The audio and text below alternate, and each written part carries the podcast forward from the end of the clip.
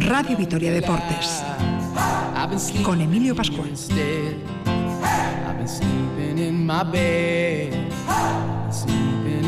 Hola, ¿qué tal? Saludos amigos, bienvenidos al tiempo del deporte en la sintonía de Radio Vitoria hasta las 8 de la tarde, Radio Vitoria Deportes.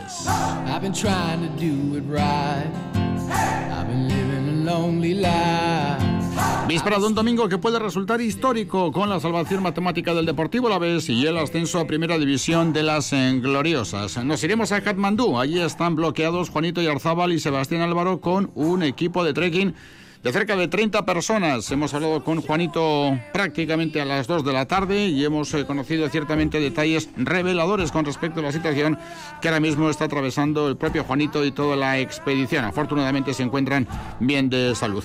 Mañana se cumple 20 años de la gran final de Dortmund. Nos visita Oscar Tellez, uno de los grandes en aquella histórica noche alemana. El Vasconia retoma la competición mañana frente a Unicaja en el Buesa Arena.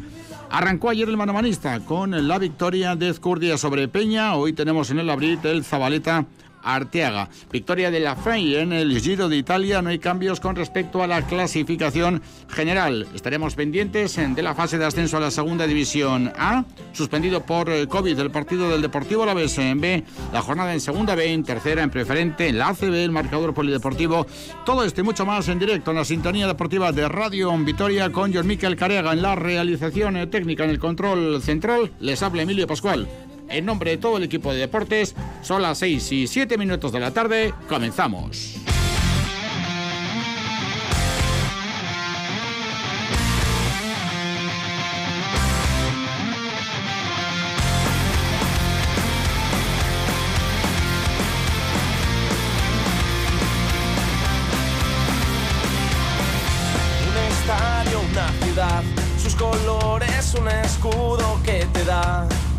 Fuerza para volver a animar el ambiente, respirar, esa gente que a tu lado gritará en cada partido sin parar. Son las 6 y 7 minutos de la tarde, sintonía deportiva de Radio Victoria. No tenemos fútbol en primera división. La jornada con horario unificado se celebrará mañana a las 6 y media de la tarde. Y la última del campeonato en aquellos encuentros que tengan algo en juego se va a disputar a partir de de las 6 de la tarde del domingo 23. En todo caso, es una víspera importante con respecto a acontecimientos deportivos de primer eh, orden. En el Caldecoa, ¿qué tal?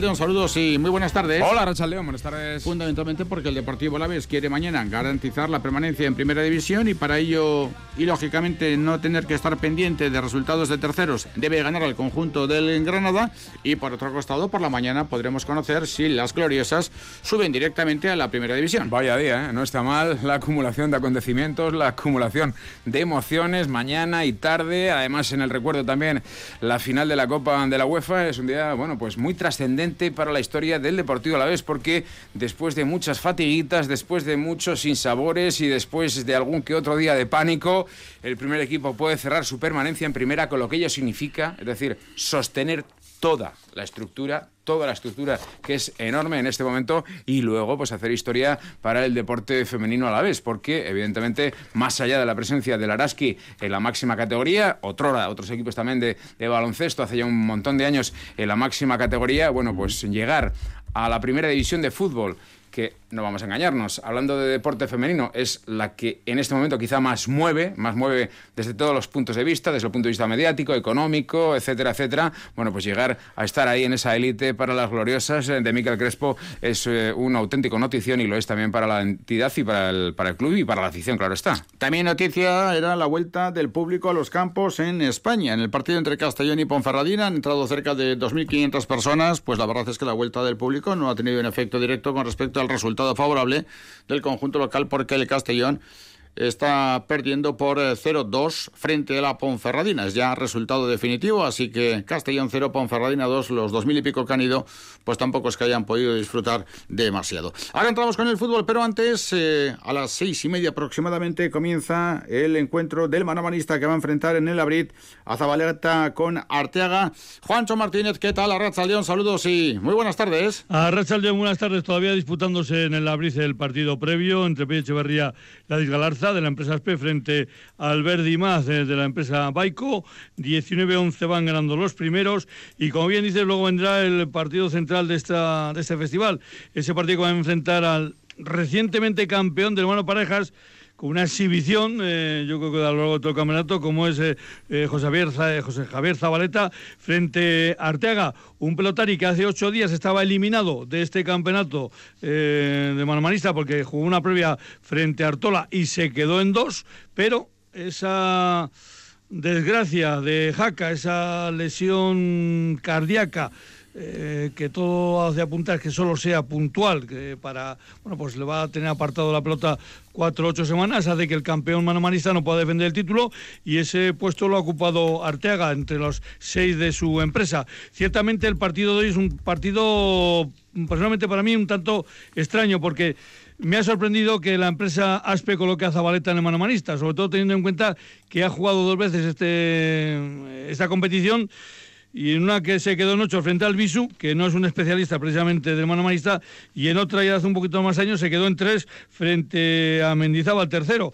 Pero la empresa dice que apuesta por Zabaleta porque ha entrenado mm, duro para este manomanista, la verdad que es un fenómeno, porque mientras eh, estaba llevando a cabo y ejecutando un mano parejas eh, de enmarcar, pues a la vez dice que estaba preparando el manomanista cuando todos el resto de pelotas dicen que han tenido mm, problemas para prepararlo. Pero bueno, vamos a ver qué es lo que ocurre, porque ese partido se jugará como bien dices, cuando concluya este preliminar que están disputando ahora mismo eh, Pello Echeverría, la Galarza frente al Verdi e Imaz en el Labriz Pamplónica. Perfecto, enseguida volveremos con el comienzo del partido que va a medir a Zabaleta con Arteaga. Vamos con la actualidad eh, futbolística y enseguida estamos con Oscar Tellez. Les eh, decíamos que afrontamos las dos últimas jornadas del Campeonato Liguero en Primera División.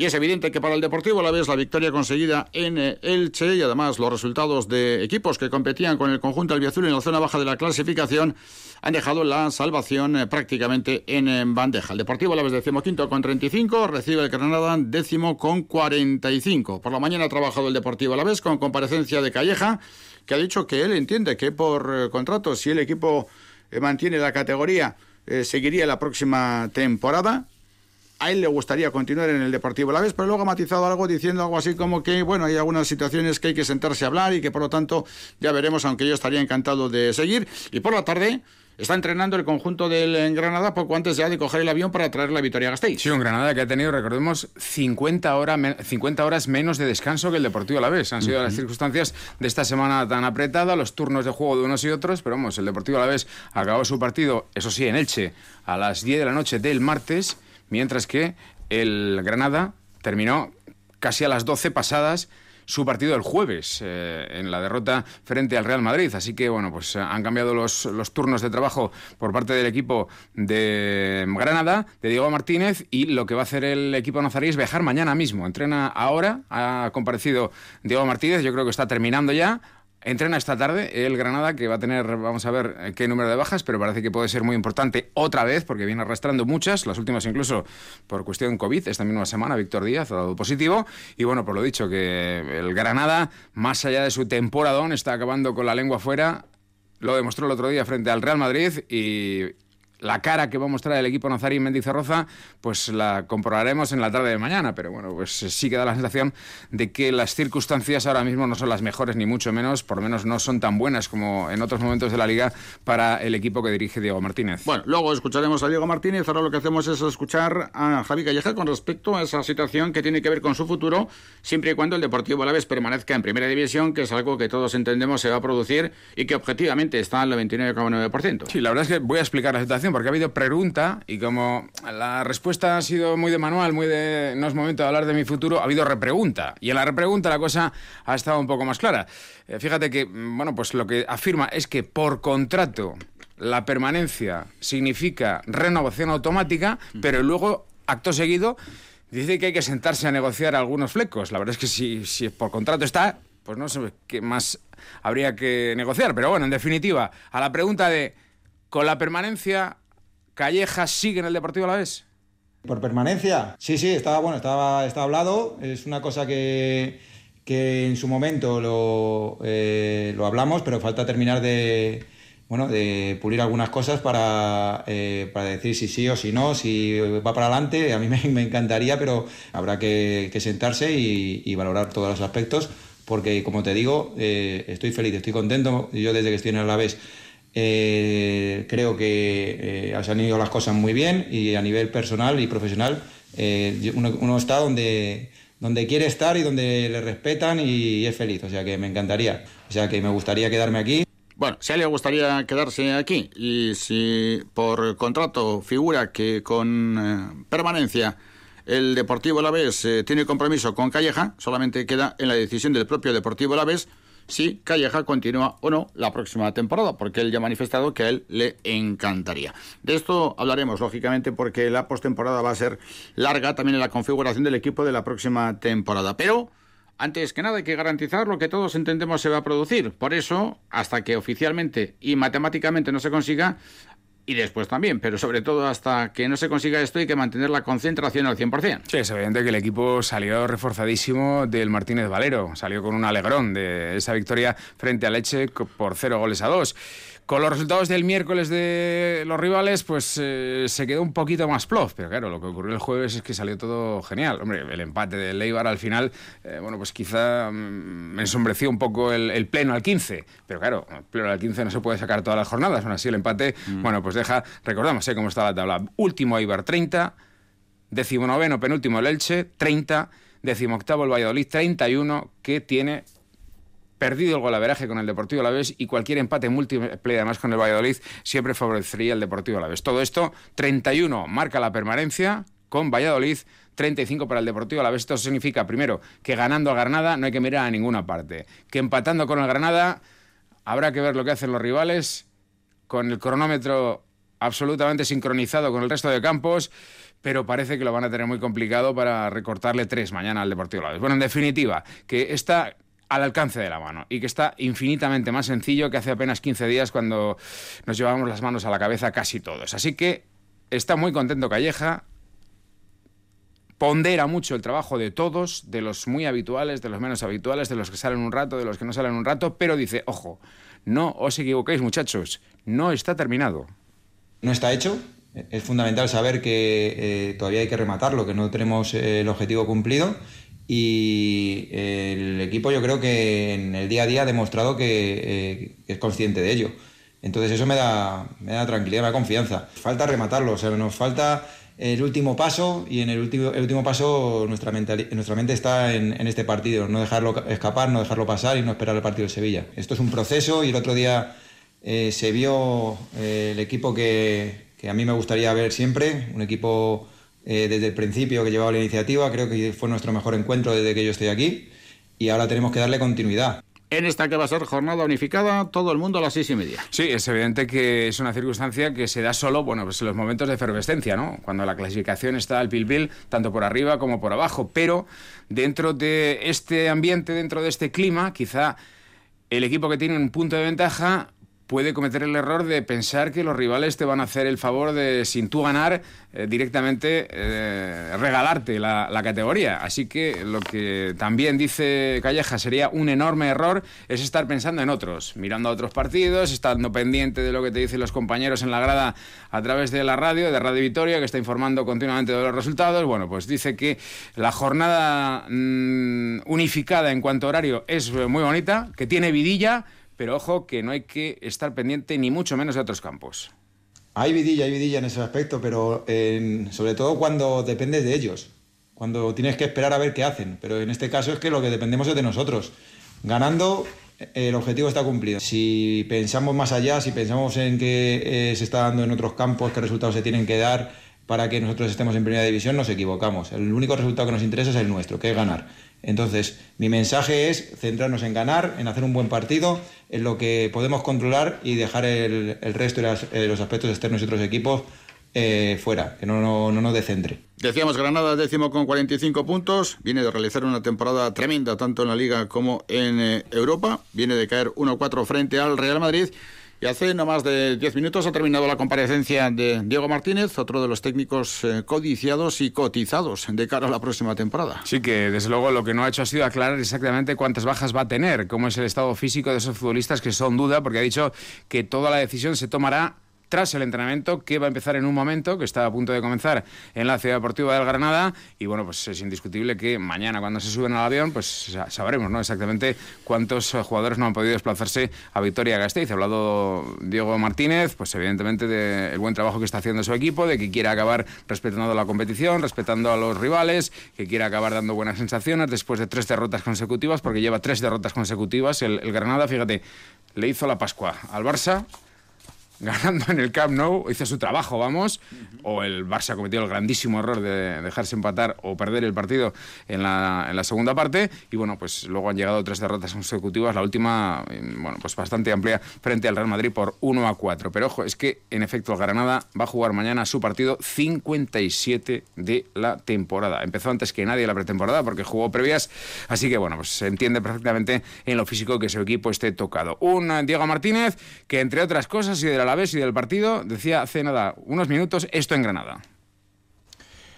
Eh, buenas tardes a todos. Eh, sí, es un dato, desconocía ese dato, la verdad, de, que somos el equipo que más ha viajado. Em, pero fíjate, ¿no? Con todo lo que hemos, con todos los partidos que hemos jugado y con todas las circunstancias que hemos vivido, eh, es la primera vez que jugamos tres partidos con dos días de descanso en medio, ¿no? Es decir, al final eh, permanentemente se cumple el principio de que, permanentemente tenemos que, vivir cosas nuevas, experimentar nuevas situaciones y, bueno, y en ese sentido, pues una, cosa más. Em, lo afrontamos con, como siempre, con la mentalidad de, ganar el partido. Sabemos que va a ser un partido muy intenso, ellos están jugando la permanencia y evidentemente no solo la concentración, sino, sino también el hecho de de que, son partidos donde, donde los detalles son muy, muy importantes y esperemos que, que esa eficacia que en muchos momentos de la temporada nos ha acompañado la podamos tener mañana. ¿no? Primero, porque queremos ganar el partido. Eh, segundo, porque siempre que nos ponemos esta camiseta eh, queremos dejarla en un mejor lugar que cuando nos la ponemos antes de empezar el partido y por último por el máximo respeto a la competición que, que este Granada siempre ha demostrado. Bueno, está bien calentito, ¿eh? lo acaba de decir Diego Martínez en la comparecencia previa al encuentro de mañana entre el Deportivo Alavés y el conjunto nazarí. Es una jornada en la que veremos eh, público en el Valencia Eibar y en el Villarreal Sevilla. Una cosa francamente difícil de entender, pero bueno, pues eh, lo hizo oficial el otro día el gobierno. Son las comunidades que están en una mejor situación ahora mismo desde el punto de vista sanitario y bueno, pues con ese criterio y bajo esa premisa es por la que se ha autorizado la presencia de aficionados en, esos estadios y, hombre, en principio eh, se podría asimilar con que es una gran noticia que empieza a haber fútbol en los campos, en los que empieza a haber público en los campos profesionales. Pero claro, que sea asimétrica eso sí que no tiene ningún sentido y mucho más faltando dos fechas y faltando como falta por decidir todo por arriba y todo por abajo. Aparte que hay un desequilibrio, claro, con respecto a las eh, condiciones de igualdad de todos los equipos en la misma competición. Bueno, el Getafe con 34 recibe el Levante decimotercero con 40, el Huesca con 33 fuera del descenso visita al Betis que pelea por Europa, el Valladolid en descenso con 31 visita a la Real en la lucha europea, el Elche decimonoveno con 30 visita al Cádiz salvado con 43 y el Eibar con 30, en descenso visita al Valencia, cuarto con 39. Vaya usted a saber lo que puede pasar en esta anteúltima jornada del campeonato liguero. Ahora entramos con las gloriosas, pero antes Juancho Martínez eh, termina el partido preliminar en eh, el Labrit. Ha, terminado el partido preliminar en la efectivamente, con victoria de Pello Echeverría y la Galarza, 22-14 frente al Verdimaz. Así que ahora esperan unos minutillos el calentamiento de José Javier Zabalta y Asea Arteaga y comenzará este segundo partido del Marmanista 2021. En fútbol femenino, otra jornada histórica para las gloriosas, con horario unificado el domingo a las 12 eh, en Ibaya, a la vez Oviedo Moderno y en Pamplona, Osasuna Atlético de Madrid en B.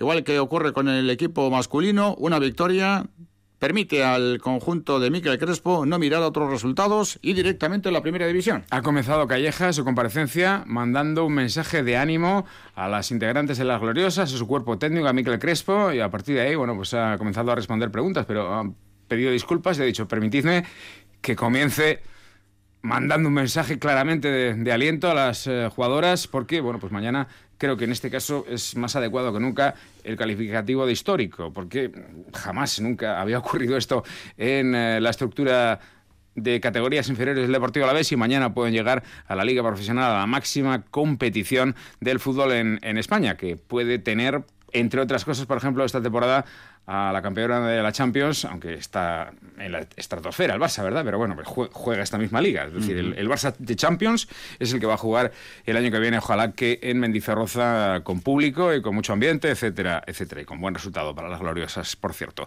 Bueno, pues escuchamos eh, dos opiniones eh, que creo que son, bueno, pues eh, las necesarias, las imprescindibles de cara a lo que va a ocurrir mañana a partir de las 12 en Ibaya. Primero, Miquel Crespo, el técnico del conjunto albiazul. Habla de que no será fácil el partido frente al Real Oviedo, pero que aunque haya muchos nervios y con todo lo que hay en juego, su equipo va a salir desde el calentamiento a ganar el partido. Miquel Crespo. Este partido en Ibaya pues es especial por, por ser el último de la temporada. Llevamos cinco seguidas, queremos la sexta. Lo que estoy convencido es que, vamos a ver una la vez que va a salir por el partido desde el minuto cero, desde, desde el calentamiento, que va eh, con, con una ilusión tremenda, con una ambición tremenda, salir a a, intentar hundir al Oviedo el máximo tiempo posible en su campo, a tratar de quitarle el balón al Oviedo y de ser eh, un equipo vertical eh, y, y, bueno, eso, eso estoy convencido que lo vamos a ver y lógicamente es importante conocer la opinión de una jugadora referencia como es eh, Mary. Sí, es evidente que bueno, pues es una jugadora fundamental en este equipo, por mucho que bueno, pues las circunstancias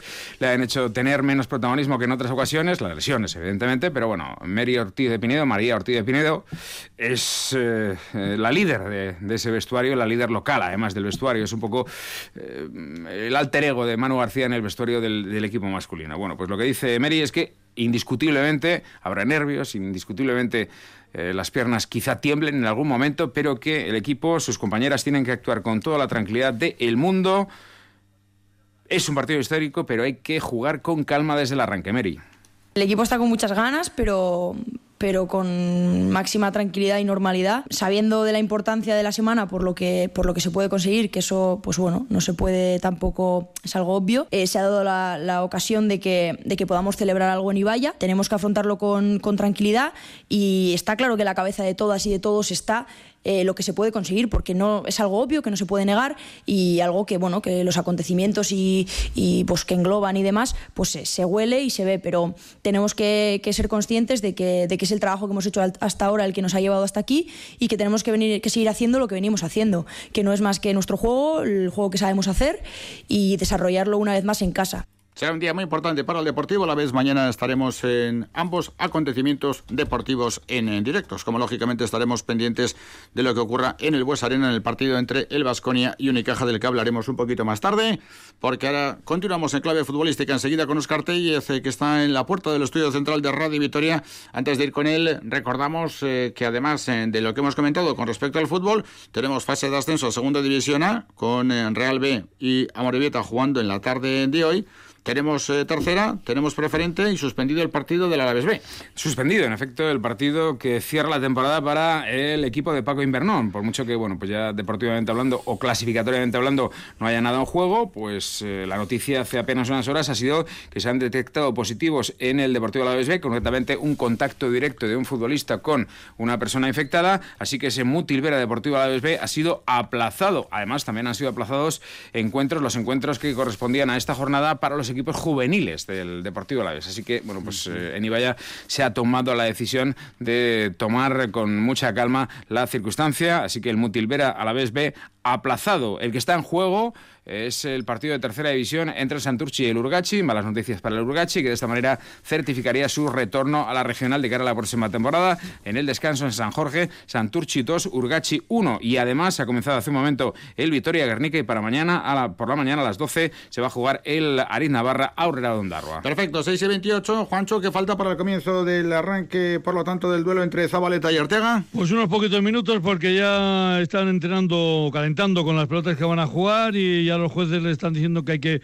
prepararse para la presentación del partido. Enseguida estamos contigo, 6 y 29. Esperamos que entre por la puerta del estudio central de Radio Vitoria, Óscar Tellez.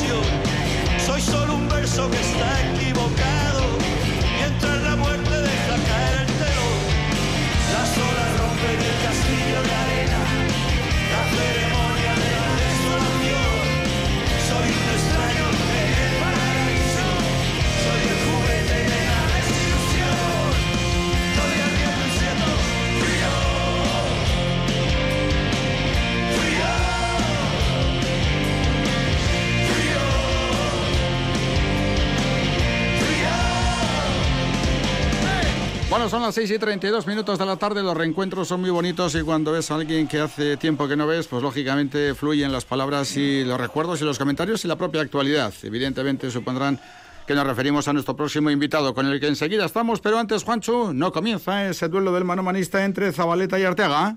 Bueno, pues eh, lo que vamos a saber eh, ahora mismo que va a corresponder el saque a Asier Arteaga, porque se ha lanzado chapa al aire. Asier Arteaga ya ha ido al cestaño y va a elegir la pelota con la que va a comenzar este partido. De acuerdo, iremos alternando la entrevista con Oscar Tellez con las conexiones con el frontón el Labrit para ese choque del campeonato mano-manista. Oscar Tellez nació en Madrid hace 46 años. Pasó por las categorías inferiores del Real Madrid, Moscardó, Aranjuez, Pontevedra, de donde llegó en la 97-98 al Deportivo, a la vez y tras pasar por Valencia y Villarreal, retornó a Vitoria, donde enlazó otras siete temporadas. El 16 de mayo de 2001 saltó al campo con la camiseta del Deportivo la vez junto a Martín Herrera, Contra, Carmona, Egen, Jelly, Jordi Cruyff, Iván Tomic, Hermes Desio, Astudillo y Javi Moreno a las órdenes de Mané. Hoy le tenemos aquí, en el estudio central de Radio Vitoria, la víspera de aquella gran final de Dortmund, la final más bella que jamás se conoció en una competición continental, más allá del resultado triste que tuvo para el Deportivo Alavés. Óscar, ¿qué tal? Arrazaldeón, muy buenas tardes. Hola, ¿qué hay? Buenas tardes. Y bienvenido. Bueno, pues muchas gracias. Y a mí yo también encantado de, volver aquí a, vuestros estudios, porque bueno, siempre, siempre es grato volver a recordar eh, cosas eh, bonitas que nos ha ocurrido en, la etapa, en la etapa del Deportivo a la vez. Bueno, la última vez que estuvimos fue en 2017, era además eh, una etapa en la que venías a Vitoria. Eh, también nos contaste y luego recordaremos algo de que lo habías pasado mal como consecuencia de un problema de salud que tuvo 42 días en el hospital y que lógicamente fue un episodio difícil. Ahora todo mucho mejor, ¿no? Tranquilidad eh, total y absoluta, en la salud bien y asentado. Sí, sí, sí, ahora ya hemos asentado con, con mi pareja, que también justo también empezaba por esa época. Nos conocimos aquí en Vitoria, nada más llegar, y bueno, ya incluso vivimos juntos. Y bueno, eh, la verdad que me ha ido fantásticamente bien en mis dos etapas, en la, en la que vine, en la que vine, bueno, y, me, y, deportivamente pues eh, no pudo ser mejor. Yo no firmaría otra mejor y y encima tan, con tanta repercusión como tiene, eh, digamos, con, los aficionados en la calle. Que, que todo siempre son palabras de agradecimiento y de, bueno, una respuesta súper super positiva, ¿no? Y luego en esta segunda etapa, ¿no? Que vine, como tú bien has dicho, con, bueno, pues con cientos problemas, varios problemas, ¿no? Eh, de incluso ya llegó hasta una inestabilidad importante. Entonces, bueno, yo quise venir aquí para retomar otra vez una vida ordenada, ¿no? Y, la verdad que lo conseguí por mediación de, bueno, pues, de, la ciudad, aunque parezca una absurdez, pero, pero no lo es.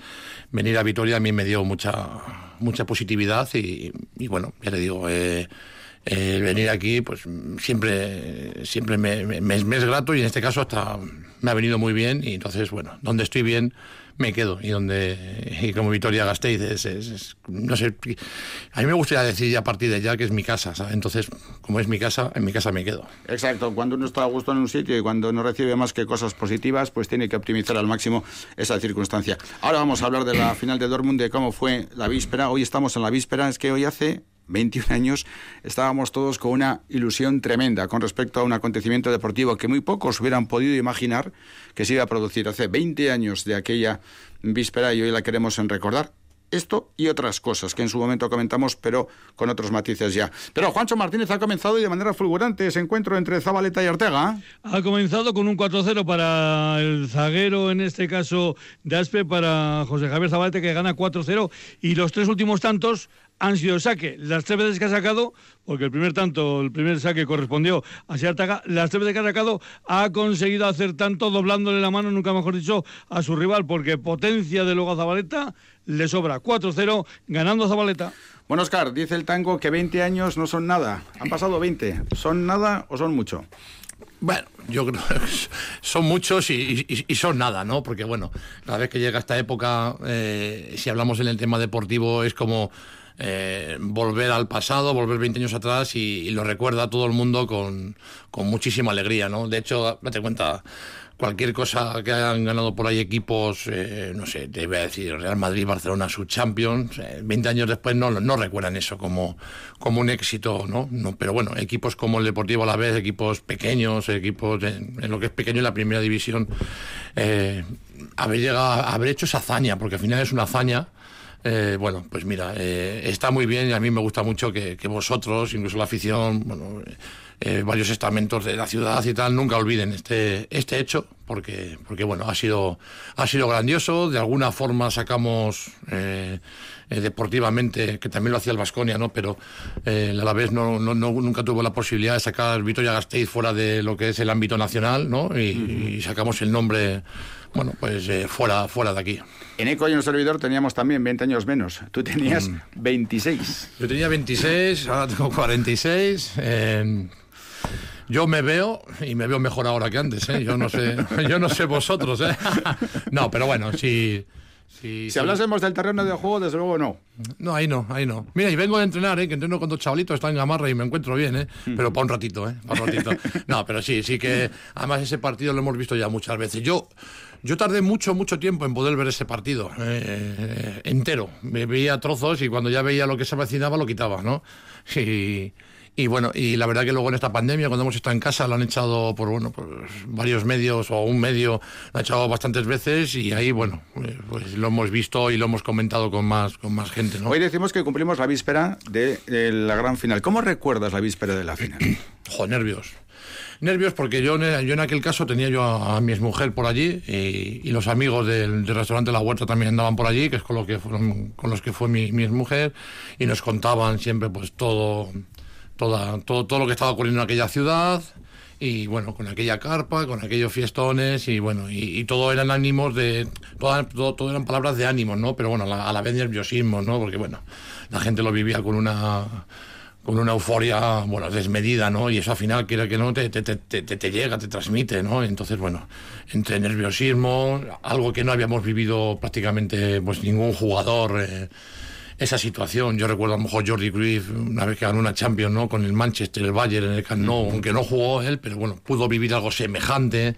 No, no recuerdo ahora mismo, no sé si Jelly ha vivido algo similar, pero, pero la mayoría de los jugadores de allí eh, habíamos vivido bueno, en, la, la, primera división y punto. O sea, con un puntito de acongoje, pues, teniendo en cuenta lo que al día siguiente iba a ocurrir. En aquellos tiempos, en ECO, yo creo que no me equivoco si digo que no había vuelo charter. En aquellos tiempos viajaban el equipo, medios de comunicación, incluso aficionados que tenían la oportunidad de acceder pagando un poquito más, entrar en el vuelo del equipo, ¿no? Era vuelo privado, pero era vuelo abierto eh, para la plantilla y para bueno pues los medios de comunicación. Y una vez que eh, los medios de comunicación ya habían mostrado su voluntad de viajar junto al equipo, el resto de los pasajes pues eh, se ponían a la venta para aficionados en general. Y la verdad es que eran vuelos muy divertidos porque bueno pues evidentemente al equipo se le concedía el espacio tranquilo en la parte delantera y luego a partir de ahí, conforme se iba uno retrasando en las filas del avión, en las últimas ya había allí de todo. Había unos almuerzos, unos almuerzos, corrían las botellas de vino, era, vamos, era, era francamente divertido. Conforme iba hacia atrás el avión, eh, la cosa tenía mejor pinta. Así que de vez en cuando se levantaba, no voy al baño, pero voy al baño atrás. El, de la cola, el de la cola. Sí, porque, Oscar, en aquellos tiempos, si hablabas con un aficionado, con un periodista, no pasaba nada. No, ni, ni, te lesionabas, ni nadie te decía nada, ni, ni, ni te pasaba algo raro, ¿no? Bueno, o dialogabas y te pasaba, te decían, dialogabas con cualquier aficionado, salías a la calle y tal normal. te quiero decir que como ahora están los jugadores tan enclaustrados, tan, tan bunkerizados que no pueden ni mirar a un periodista, en aquellos tiempos mirabas a un periodista y no te salía horticaria, seguías igual. No, yo tenía buena, aparte sí, verdad, eso, eso es cierto. Y, no, y luego tratabas con ellos en eh, en la calle, ¿no? Igual con uno más que con otros. Yo, tenía siempre a un compañero vuestro de otra, de otra, de otra cadena, ¿no? Que era Lecu, que con el que me llevaba muy bien y tiraba, no sé, lo tomábamos copas incluso, no sé. Y luego, por lo que decías tú con aficionados, sí que es verdad que ahora todo, todo está muy demasiado controlado, ¿no? Eh, este habla, este no habla. A mí me parece un poco demasiado, ¿no? yo lo veo en la tele incluso, es que a, mí lo, lo que veo en la tele no me gusta ¿vale? Entonces yo veo a todos los clubes, a todos los, a, todos los jugadores tapándose la boca para que no se lea los labios, pero el del Valladolid también. No sé yo el del Valladolid qué, podrá decir para que tenga...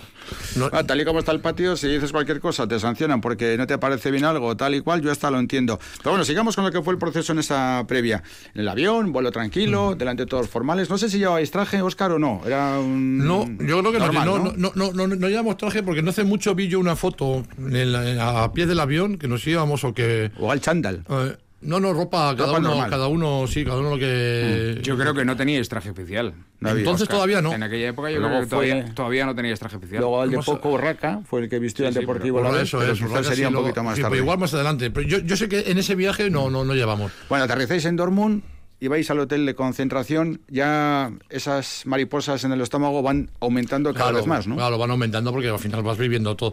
Se va acercando la hora del partido y, va viendo mucho más nervios. además recuerdo, quiero recordar que esa noche también, bueno, pues eh, se durmió poco o tarde, porque bueno, recuerdo también a Javi Moreno por ir por los pasillos otra vez que nadie durmiera, ¿verdad? Digo, ¿será posible? ¿Sabes? Que, no se puede dormir, ¿cómo se va a dormir? eso es la víspera, o sea, esta noche que viene ahora. Eso es, eso es, eso es. ¿Tú en la habitación con quién dormías aquella noche? Pues esa, yo dormía, pues esa no sé si dormí solo, fíjate, pero, pero que, sí, sí, que esa, esa, esa dormí solo. Además eran unas camas súper grandes y ahí, ahí dormí, mm. dormía solo. Pero al final había que estar cómodo. Sí, sí, yo... Sin que nadie te arrancara al lado. Yo no suelo... Bueno, yo, yo solía dormir siempre con Jordi. Con Jordi. Jordi era un poco maniático, pero, pero no, no daba mucha guerra. Le daba yo más a él. Sí, sí, sí. Jordi además son de los que en la habitación y el pilotito rojo de, la tele se podía ver, ¿no? Lo, le ponía algo delante, o sea, era muy... O sea, que con y, entre, y entre nosotros se, se, se pone antifaz se pone antifaz. Y ya, la, hay mucha gente que se pone. Y a una hora se apagaba todo. no, no, como que no, no, no, Yo tengo que seguir viendo la tele, lo que sea. Yo a mí me costaba a veces eh, descansar. Sí. O sea, que tú estabas solo en la habitación. Aquel mm. viaje no dormiste con eh, Jordi Cruyff en la misma habitación, pero Javi Moreno estaba por los pasillos dando la matraca. Sí, sí, daba voces. Yo no salí, pero sí, sí que andaba voces. Y alguno ya le decía, pero vete a dormir, vete a descansar, que no puedo, no sé qué, no cuánto, no. Y lo demás, pues déjanos a nosotros, que no se duerme nadie, que mañana tenemos un partido importante, no sé. Sí, sí, estaba muy, muy atacado. Así que era la final, pero los protocolos eran los habituales, ¿no? Lo que hubiera podido pasar, qué sé yo, en un hotel de Zaragoza o en un hotel de, de, Cádiz, ¿no? No hubo nada especial. No, no hubo nada. No, así como para hacer algo especial, no, nada, nada, nada. Además, yo lo recuerdo muy, mucho con, con aquel partido contra, contra el Rayo Vallecano, que, eh, contra aquel partido contra el Rayo Vallecano que, que ascendimos a después de 42 años. Perdón que. Ay después de 42 años que ascendimos en el 97-98, esto también estuvimos concentrados en el hotel y, bueno, y me acuerdo que en la habitación sí que estaba con Sibori, con Tamudo, y bueno, no, no podíamos ni dormir. De hecho, dejamos la habitación como un Cristo, que luego tuvimos que pagarla y demás, porque tuvieron que pintarla otra vez y demás. Y, recuerdo un poco esa situación, ¿no? Pero que no hubo nada, nada especial con, nosotros. Luego todo, todo, todo lo especial que hubo o demás fue después del partido ya. Mm. Así que tuvieron que pintarla, la del día del rayo. La del día del rayo sí tuvimos que pagarla así porque la fruta corría, una cosa de tontos, ¿no? Pero los nervios son lo que te hacen, ¿no? Y, tuvimos que pagarla así. Oye, ¿y el míster cómo gestionó los datos previos al comienzo del partido y la situación previa? No hablo de táctica, ¿eh? Mm. Se le veía más tenso, os decía, oye chicos, por favor, tenéis que hacer esto, tenéis que hacer no, otro. No, no, no, no. Yo, yo, yo es que nunca recuerdo a Mané que haya tenido un, cambio por depende de qué partido, eh, perdón, por, depende de qué partido darle, darle una, o él mostrar un nerviosismo, o él mostrar mucho más importancia, ¿no? Eh, la charla hacia nosotros. Por lo que te digo, ¿no? Depende de cada partido que tenga más repercusión o no. Yo a Mamá no le recuerdo, no, ni, ni, ese partido tampoco. sí, que, sí que es verdad, sí. que es verdad que fue en ese partido en el descanso, que íbamos 3-1 perdiendo y y bueno, y se levantó, levantó si no, no recuerdo mal, contra Odesio. Ahí, ahí me, me, bloqueó un poco, pero levantó y dijo, chavales, me cago en la hostia, ¿no? Eh, eh, hemos llegado hasta aquí, no sé, unas, unas palabras de ánimo, no recuerdo exactamente quién fue. Y, y, bueno, y la verdad que bueno, eso fue un poco, se salió un poco más de la tónica normal de un partido habitual. Mm. Pero siguiendo con la previa, cuando lógicamente llegáis al hotel, ya en el desplazamiento, tú antes decías con el contacto pues con los amigos de Vitoria, ¿no? Te decían pues todo aquel desplazamiento masivo de, de, alaveses, de vascos a Dortmund, con el tren que se fletó, con los vuelos charters. Yo creo que Foronda, vuelos eh, de pasajeros, aquella intensidad, aquella densidad de aviones, yo creo que no ha vuelto a tener desde, desde aquel día de mayo de 2001. O sea, es que fue una auténtica locura, más allá de los charters que pueda haber ahora. Todo eso vosotros lo comentabais eh, ahí en la cena y decíais, joder, mañana no podemos fallarles. No, sí, sí, sí, porque nos llegaban. Al final, te cuenta, eh, yo tenía muchos amigos que iban para allá, ¿no? Aparte de, de la familia, tenía muchos, muchos amigos y con todos más o menos pues teníamos contactos. Eh, y nos comentaban, yo he ido en avión, otros van en tren, otros tal, y mm. bueno, y luego lo que me acuerdo, que sí que me acuerdo que en la cena aquella eh, todo el mundo hablaba de lo mismo, ¿no? Eh, pues mira, qué problema ha habido, pues esto, el otro, el tren, todo el mundo comentábamos siempre alguna anécdota que nos contaban de, pues... Oye, y hablábamos de dormir la noche anterior, a pesar de que, por ejemplo, a Javi le costara un poquito más, el futbolista que tiene que descansar, lógicamente, para el día siguiente rendir en una final, necesita descansar básicamente para desbloquearse mentalmente, porque si estás todo el tiempo, si estás pasándotelo bien, pues bueno, vale, pero si estás todo el tiempo raca, raca, raca, es que te hundes.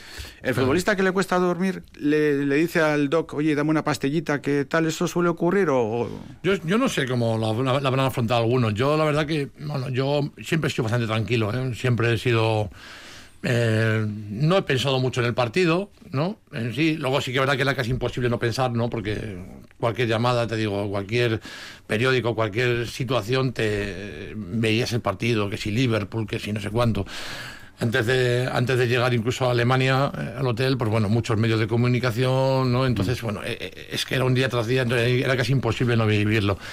Que, alguna, que algunos necesitasen, seguramente, no, no, sabía decirte quién, pero bueno, yo mm. personalmente en mi caso, hasta justo antes del partido, yo soy bastante tranquilo. Ah. Yo, yo, por ejemplo, no sé, yo recuerdo mucho Mendizorroza, ¿no? Cuando, o, o, el mismo en, en Dortmund, en el Westfalen, eh, yo me siento y soy, soy, relajado. Hay gente que se, se movía mucho, Astudillo se movía muchísimo, eh, otros eh, por rutinas necesitan darse un masajito, un poco, mover un poco las piernas. Yo no, yo no, yo siempre estaba muy muy, muy tranquilo antes de empezar. No, no, soy una persona tranquila en ese aspecto, luego más, más intensidad igual jugando. Mm. Un instante, Oscar, porque Juancho Martínez, ¿cómo sigue ese partido del manomanista que mide a Zabaleta y Arteaga? Parece que Zabaleta lo tiene claro, ¿no? Bueno, pues Zabaleta está ganando por 9-2, ahora acaba de errar en un saque, ha hecho la pasa, la pasa hay que recordar que este año en el manomanista está en el 6 y medio, ha botado la pelota un poquito más allí y, le devuelve el saque, en este caso, a Arteaga. Por cierto, José Javier Zabaleta se ha retirado un rato, ha estado un ratito en el eh, vestuario, yo creo que recolocándose tacos o alguna cosa así, porque no le hemos visto ningún gesto de que estuviera ninguna lesión. De todas formas, lo que sí es cierto es que José Javier Zabaleta, además de pegarle duro, de pegarle fuerte con muchísima velocidad, eh, también sabe hacer dejadas. Eso nos ha sorprendido un poquito porque ha hecho ya dos tantos de dejada frente a un pelotari como Arteaga, que ha sido dos veces campeón del manomanista de segunda, pero al fin y al cabo, manomanista. Otra nueva dejada de Zabaleta, 10-2, gana el pelotari de Aspe, gana José Javier Zabaleta. 10 a 2 en el comienzo del partido, seguimos con los cartelles eh, y seguimos con la víspera. Enseguida entramos en el día, el día de. Eh, por lo que hemos escuchado, podemos decir que el más nervioso, entre comillas, de todos, el más eh, polvorilla, el que estaba más. Eh, que no cabía en sí mismo, ¿era Javi Moreno o había alguno que estaba todavía más nervioso? La no, yo creo que Javi Moreno es el que más inquieto estaba, sí. Yo también, también creo que Javi, él sabía también del seguimiento de, varios clubes ¿no? importantes, entonces creo que bueno se le juntó todo no se le juntó se le juntó demasiadas cosas la importancia del partido eh, y que bueno, que había equipos que le estaban siguiendo como ellos, como, como uno era el Milán, ya me comentó a mí. Y, bueno, creo que eso, eso esa, esa, toda esa, esa mezcla pues, le, le, hacía también un poco, bueno, pues tener ese, ese tipo de, de aparte del partido que supongo que sería lo más, ah. lo que, lo que más inquieto le, le, hacía estar. Oye, y el más tranquilote ese que decías, pero este tío no tiene sangre. No, el más tranquilo era sin duda ninguna Dan Egen. Eso no he visto cosa igual. ¿eh? a veces le tienes que tocar un poco a ver si, si corría sangre. Yo he visto de cosas cosas fuera aparte, ¿no? Eh, no sé, el avión moviéndose y escuchar cantar las 40 en bastos. a ver, ¿cómo puede ser, ¿no? Que, que, dan, que se está moviendo el avión aquí, que esto... Si el piloto decide pasar por aquí, es que no se querrá matar él, ¿no? Digo, he visto así. Era, era extremadamente tranquilo, o sea, hasta desesperarte a ti. buen tipo, buen tipo, muy buen tipo. Antes decíamos que las eh, mariposas estaban en el estómago cuando ya salís del avión y cogéis el autobús hacia el hotel de concentración. Cuando salís del hotel y vais al campo, ¿qué pasa por ahí? Eso es una pasada. veíamos mucho rojo, eso sí, ¿eh? mucho, mucho, mucho, mucho, mucho rojo. Era mucho Liverpool, mucho, mucho rojo. Luego sí que es verdad que ya veíamos parte de azul, un poquito y demás, pero no recuerdo yo, por lo menos en lo del autobús que iría yo, no, no, no veía excesivamente aficionado del Alavés. Luego lo, lo, más precioso es, bueno, no sé si luego la siguiente pregunta es cuando entras, cuando entras ya para jugar al campo, ves a, aquella esquinita ¿no? llena de, albiazules, ¿sabes? Pero durante el trayecto sí vimos, pero no, no gran cosa, era mucho inglés, mucho inglés. Ah.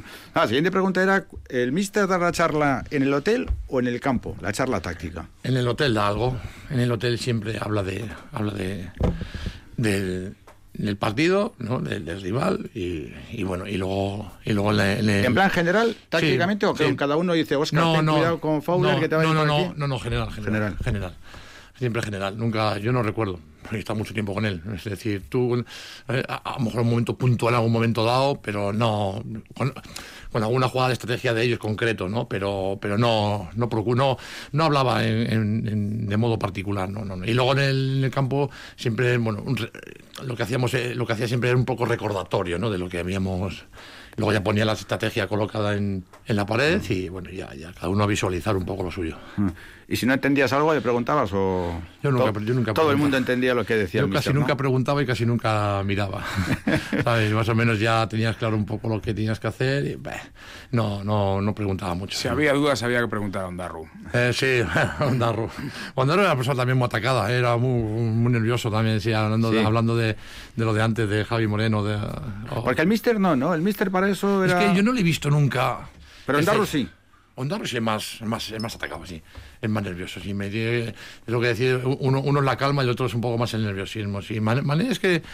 Eh, bueno, yo hasta incluso, no sé si alguna vez eh, en ECO, que ha estado en todas las muchísimas ruedas de prensa, la ha visto un poco perder la, calma, ¿no? Pero yo pocas, pocas, pocas, pocas veces. Hombre, le hemos oído eh, algunas declaraciones fuera de contexto, pero sin subir el tono. Eso, eso, eso. Desde luego en su día se despachó a gusto con, Uranga. Con Uranga, con el, presidente, de, la Real, de la Real Sociedad. Cuando echaron a Clemente en la Real. ah, bueno, sí, sí, recuerdo, es, verdad, recuerdo eso, sí. Pero bueno, con nosotros, con lo que es nosotros en el tema de fútbol y demás, nunca hemos. Mm. Hasta sus últimos días tampoco le hemos notado un nerviosismo. Bueno, antes lo comentabas un poco. ¿Y qué ocurre, Oscar, cuando salís del autobús y entráis en el Westfalen Stadium y os dicen en alemán por aquí, por aquí tenéis que ir tal. con señas, ¿no? Yo creo que sí que ya una vez que entras en el campo, eh, ahí, si hubiese una cámara viendo todos los gestos, ¿no? Como cuando estás en, la, en el campo, que pasa la cámara y te ve a cada jugador, ¿no? Ahí que posado, ya se, se, empieza a ver la cara de concentración, ¿no? De concentración, nerviosismo, porque es que este tampoco era un equipo que, eh, el nuestro, quiero decir, que no era, no era, no un equipo que, que, se plasmara en tus gestos una seriedad, que va, que va. Y, ahí yo recuerdo así vagamente, que incluso conmigo mismo, que cambio un poco esa actitud de... Yo siempre, ya te digo, yo hasta el momento del partido soy muy, más, más despistado, me estoy mirando cualquier cosa, o contando un chiste, o contando una broma, un chiste tanto como un chiste, no, pero una broma, un tal, no sé cuánto. Pero, pero ese día yo recuerdo así varios jugadores de eso, que mucha concentración, mucha concentración. Y, para mí, visto, visto ahora, ¿no? perjudicial, ¿no? Que perjudicial, porque este equipo no era, no era de por sí serio fuera del campo, era más, más bien, bueno, eh, bicharachero, ¿no? Que no, no, no, no, no, mostraba esa seriedad, ya te digo. Pero claro, también el rival, eh, primero era una final, y el rival no era cualquier rival, aquel El partido yo creo que es lo que te marcaba, no el rival, el partido, porque el también partido era una final, y luego el rival tenías jugadores como Westerveld, Babel, Hipia, Carragher, McAllister, Gerard, Owen y compañía. Que sí, pero no, tenía, pero no tenía más que el Inter, por ejemplo, ¿no? Y contra el Inter sí que es verdad contra el Inter, bueno, fuimos para allá y, casi que eliminados, ¿no? Porque cuando fuimos a San Siro con 3-3, eh, casi eliminado y yo, no sé si porque luego perdimos o no, ¿vale? Entonces ahora, ahora juzgo esa, eso, que estoy comentando, ¿no? La, excesiva seriedad, ¿no? Pero esa no recuerdo tener ese esa misma seriedad ese partido que, o ese, ese momento antes del partido y que, cuando jugamos contra el Inter, ¿no? No recuerdo. Que, yo recuerdo mucha más seriedad el, día de la final. Es que la trayectoria del Deportivo Alavés hasta la final fue de sueño, fue de ilusión, fue cada, oh. mm, cada eliminatoria era eh, una, una, especie de paso más hacia lo imposible, ¿no? ¿Quién iba a decir? Además, después del partido de Vitoria, cómo se puso, se consigue mm. empatar, luego el encuentro de vuelta, cuando todos esperaban el chino eso, en Milán, En Milán. En Milán. Mm. O sea, es increíble, ¿no? Mira, yo creo que al final llegas porque primero tienes buen equipo. Hay gente que son, bueno, eh, se, acumulan buenos equipos y cualquiera que salía respondía. Yurika Bukok eh, no jugaba mucho, sale en, en, el, como el campo el Stendhal, ¿cómo se llama aquel? El, el, el, el Rosenborg. El Rosenborg. Rosenborg, eh, aquel campo. Eh, o luego había otro también. sí, Lillestron, que ahí marqué yo también, pero bueno, el Lillestron tenía un nivel un poco menos, pero bueno. Pero bueno, era un equipo más. Eh, luego... Pero Rosenborg era un equipo de Champions, en aquella época sistemáticamente. eso es. Tenía rebotado de Champions. Correcto, eso es. Entonces, bueno, esto. Yo creo que teníamos un gran equipo, un buen equipo, jugadores que no venían jugando habitualmente salían y no rendían un nivel de la leche. Esto. Yo creo que esa, esa no presión que teníamos, porque lo que decías tú, cada, cada eliminatoria, pues vale. Pues vale, ¿sabes? Y tal, pues mira qué bien, ¿no? Hasta que llegó un punto que ya cuando, nos, cuando eliminamos al Inter de Milán, aún así todavía nos toca el Rayo y, ¿sabes? pero una vez que ya pasamos contra el Rayo y viene el Kaiserslautern, ya te planteas, ostras, esto es una semifinal ya, cuidado, esto ya sí. Pero yo creo que esa ilusión, esa, esa ilusión, entre lo, que te quiero decir es que buen equipo, eh, buen nivel de los jugadores en general, todos, ¿no? Eh, esa, esa poca presión que teníamos y luego, y luego bueno, pues eh, la, ilusión, la ilusión, porque el partido del Inter aquí, por ejemplo, es para que haya eliminado 1-3, 1-3 y además nos está pasando por encima, eran como, como aviones. Eso es para tirar, un, un, equipo cualquiera tira, tira, la eliminatoria, ¿no? Pero, pero nosotros seguimos, seguimos, seguimos, seguimos, había mucha ilusión. Eh, aquí cuando jugábamos aquí, aunque no terminábamos de ganar, partido que no sé si ganamos uno. Uno, sí. El resto fueron empates. En todo empate, a cero, a uno, a dos y a tres. O sea, que y tal, sin ganar, me, teníamos mucha ilusión y, yo creo que un cómputo de muchas cosas nos lleva hasta hasta hasta, la final que vamos a repasar enseguida. Y además te vamos a preguntar por cada gol y vas a tener que te vamos a dar un margen para pensar porque vamos a conectar con la pelota. Cada, cada momento del partido con un gol en ese momento qué pasó por tu cabeza en el campo no ahora ¿eh? en el campo si te acuerdas. Pero Juancho Martínez el que pone la prueba total esta baleta ¿eh? Zabaleta que está ganando 15-2 y ya de paso hay que decir una cosa. Yo al principio he puesto en duda, no se me ha podido entender que ponía en duda que José Javier Zabaleta podía jugar un mano manista. Bueno, pues eh, Joaquín Echaniz y Jonah Pecechea, que son los intendentes de la empresa ASPE, demuestran que saben de pelota muchísimo más que un servidor. Porque ellos me decían que sí, que podía jugar el mano manista y lo puede jugar. 15-2 está ganando Zabaleta. Bueno, volveremos 15-2. En caso hemos hablado mucho de lo que fue el viaje, los aficionados, el desplazamiento, el hotel. Javier Moreno no podía dormir, Dan Egen súper tranquilo, Jordi Cruyff con el antifaz, eh, Oscar Telle tranquilo y esperando a que llegue el partido. Pero comienza, el árbitro indica que arranque el encuentro. Minuto 4, 1-0, Babel, se cae el mundo. Yo, yo quería comentarte primero, si no me, permites. Hubo el día anterior también eh, del partido, entrenamos en el campo.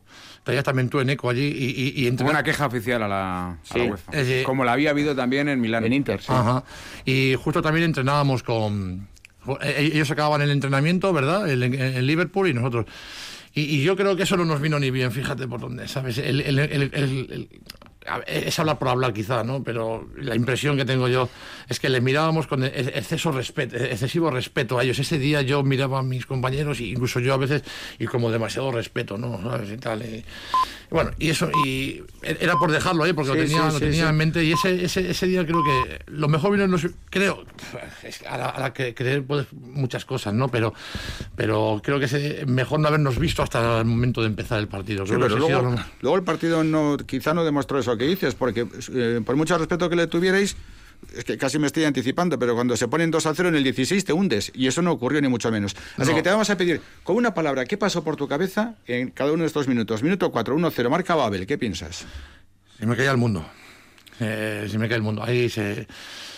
Pierdo por segundos, pierdo totalmente la confianza, quizá, de, del partido. Pero es que en el 16 marca Gerrard el 2 a 0. Mm, con fallos múltiples por parte nuestra, ¿sabes? Es que el partido se, se no es que se planteara, no digo, no, no, quería decir justamente esto, pero parecía que el pequeño eran ellos y nosotros, eh, porque nosotros sí que abríamos el campo y de hecho los goles vienen por, bueno, el primero viene por una falta lateral, ¿no? Que le gana a Asturillo, fíjate, esa, esa Asturillo, esa jugada concreta. Yo no sé si, si empezamos a tirar de meroteca, si, puedes, si podemos encontrar una, un gol similar, ¿no? Y luego el, segundo, el, segundo balón que perdemos, eh, bueno, que es la que, que la, sale, se, pierde, ¿no? Porque sale Daneguen por un lado y se pierde el balón, pero a partir de ahí se cometen varios, varios errores, entre ellos uno yo, ¿vale? Y luego ya incluso hasta, hasta Herrera, ¿no? Que, en vez de hacerlo fuera lo hace dentro. Bueno. Para no ver el partido después de muchos años, lo tienes, vamos, al milímetro. no, porque tengo ¿eh? muy buena memoria en esos aspectos. Luego en otros de la vida no, pero en estos tengo muy buena memoria, sí. En el 27 marca Iván Alonso, 2-1. Ya llueve menos. Claro, esto era, esto era eh, chute de adrenalina, ¿no? Esto es bajón, subidón, bajón, subidón. Y ahí cuando, cuando marcamos el 2-1, sí que, sí que yo personalmente eh, creo que podemos. Creo que podemos. Ahí sí, eh, con el 2-0 estaba muerto. Sí, pero McAllister viene y marca el 3-1 en el 41 justo ah, antes del descanso. Otra vez otro chute de bajón, ahí sí que faltó otra vez. te, te, te, vienes abajo. Si, yo vuelvo a repetirte, si el día del Milán no es el Milán, eh, igual estamos eliminados antes. Eh, pero siendo el Milán, el equipo iba, iba, iba, iba y conseguimos por un segundo partido. Y aquí igual pasa lo mismo. Si este partido no es una final, yo creo que el partido se resuelve con otro resultado mucho más abultado en la segunda parte. pero bueno, al ser una final y que mirabas, primero los teníamos en nuestra espalda y luego, luego los teníamos de cara a, a, nuestros aficionados, ahí teníamos que morir, sea lo que sea como fuera. Y con 3-1, pues bueno, yo creo que el equipo se fue tocado. Como te he dicho antes, también hubo cierta gente que se levantó del campo, en el vestuario, que no te recuerdo exactamente quién fue, si fue Desi o como te he dicho antes, y levantó el ánimo y oye, y ahí se antes de salir estábamos otra vez con las pilas cargadas, ¿no? y, luego, y luego y luego sí, luego con Javi Moreno que marca dos consecutivos, 3-2, 3-3, ya es la bomba. Y yo creo yo creo, sí, eso es, eso es eso ya no sé, yo creo que ahí tenemos un exceso de, de, de, adrenalina, ya, ¿sabes? Con tres, habíamos empatado el partido en cinco minutos. Sí que es verdad que lo que nos quedaba en el, en el descanso es que también Javi Moreno había tenido un par de ocasiones anteriormente, o sea que no había sido, era un 3-1, pero no era, no era, no era arrollador, no era algo que, que, que dijésemos que eran muy, muy, muy, muy superiores, ¿no? No es como el 3-1 que nos encontramos, vuelvo a repetirte, con el Milán, que sí que nos pasaron por encima. Pero aquí no teníamos la, la, conciencia de la, idea de que nos habían pasado por encima. Mm. Con lo cual luego empieza la segunda parte y yo creo que además es uno de los peores partidos que ha jugado Javi Moreno. ¿Eh? Sí, para mí es un partido malo, malo, malo. Incluso la falta la pega fatal, ¿sabes? La pega, la pega fatal, pero bueno, bienvenido sea, ¿no? Por eso. Pero yo siempre lo hablo con él. Yo, yo creo que es uno de los peores partidos que ha jugado, ¿sabes? Pero bueno, Javi estaba tocado. Javi estaba tocado. Y bueno, y ya, ya vimos cómo empezó la segunda parte. Eh, una jugada de contra allí de estas que hacía que solo recortaba, se tiraba ahí 10 minutos, la pone, golazo de Javi Moreno y luego la falta y en 5 minutos empatas el partido. Yo creo que ahí, ahí, es, ahí, es, el momento el equipo era imparable, era imparable. Marca Fowler el 4-3, Yaneco Jordi Cruz marca el empate a 4. Al límite del, del, 90 con el equipo, bueno, pues eh, muy castigado físicamente y bueno, pues eh, tras haber tenido ese bajonazo de lo que significó el 4-3, el 3-3 fue, bueno, hubo dos momentos en el partido, dos momentos de éxtasis favorable para el Deportivo a la vez. El 3-3 y el 4-4, evidentemente. Luego hubo un momento de éxtasis eh, para, para, el, para, Liverpool cuando resolvió el, partido de manera definitiva. O sea que eh, el 3-3 fue Javi Moreno y el 4-4 fue Jordi Cruz. Eh, es Javi Moreno el que parece más decidido. Acaba de marcar Javi. Ese gol que supone el 3 a 2. Toma carrera el valenciano. Vuelve a amagar. Amaga otra vez más. Golpea Javi. Gol, gol, gol, gol, gol, gol. gol.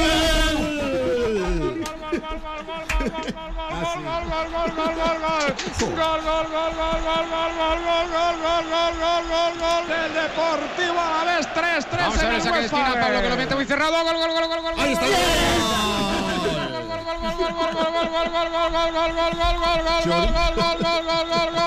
Jordi Croy. A cuatro del Deportivo a la vez. A cuatro decíamos, éramos eh, un poco brutos aquí en el campo ni nos queremos imaginar, primero Nico arriba en la cabina microfónica y los jugadores es que ahí, vamos, os matabais celebrando. Va, sobre todo el 4-4 estábamos un poco indignados porque era penalti a Magno, considero, considerábamos en el campo y luego la repetición que ese pita corne cuando, cuando no es, es penalti eh, a Magno y no lo pita, ¿no? No, no, se atreve y tal.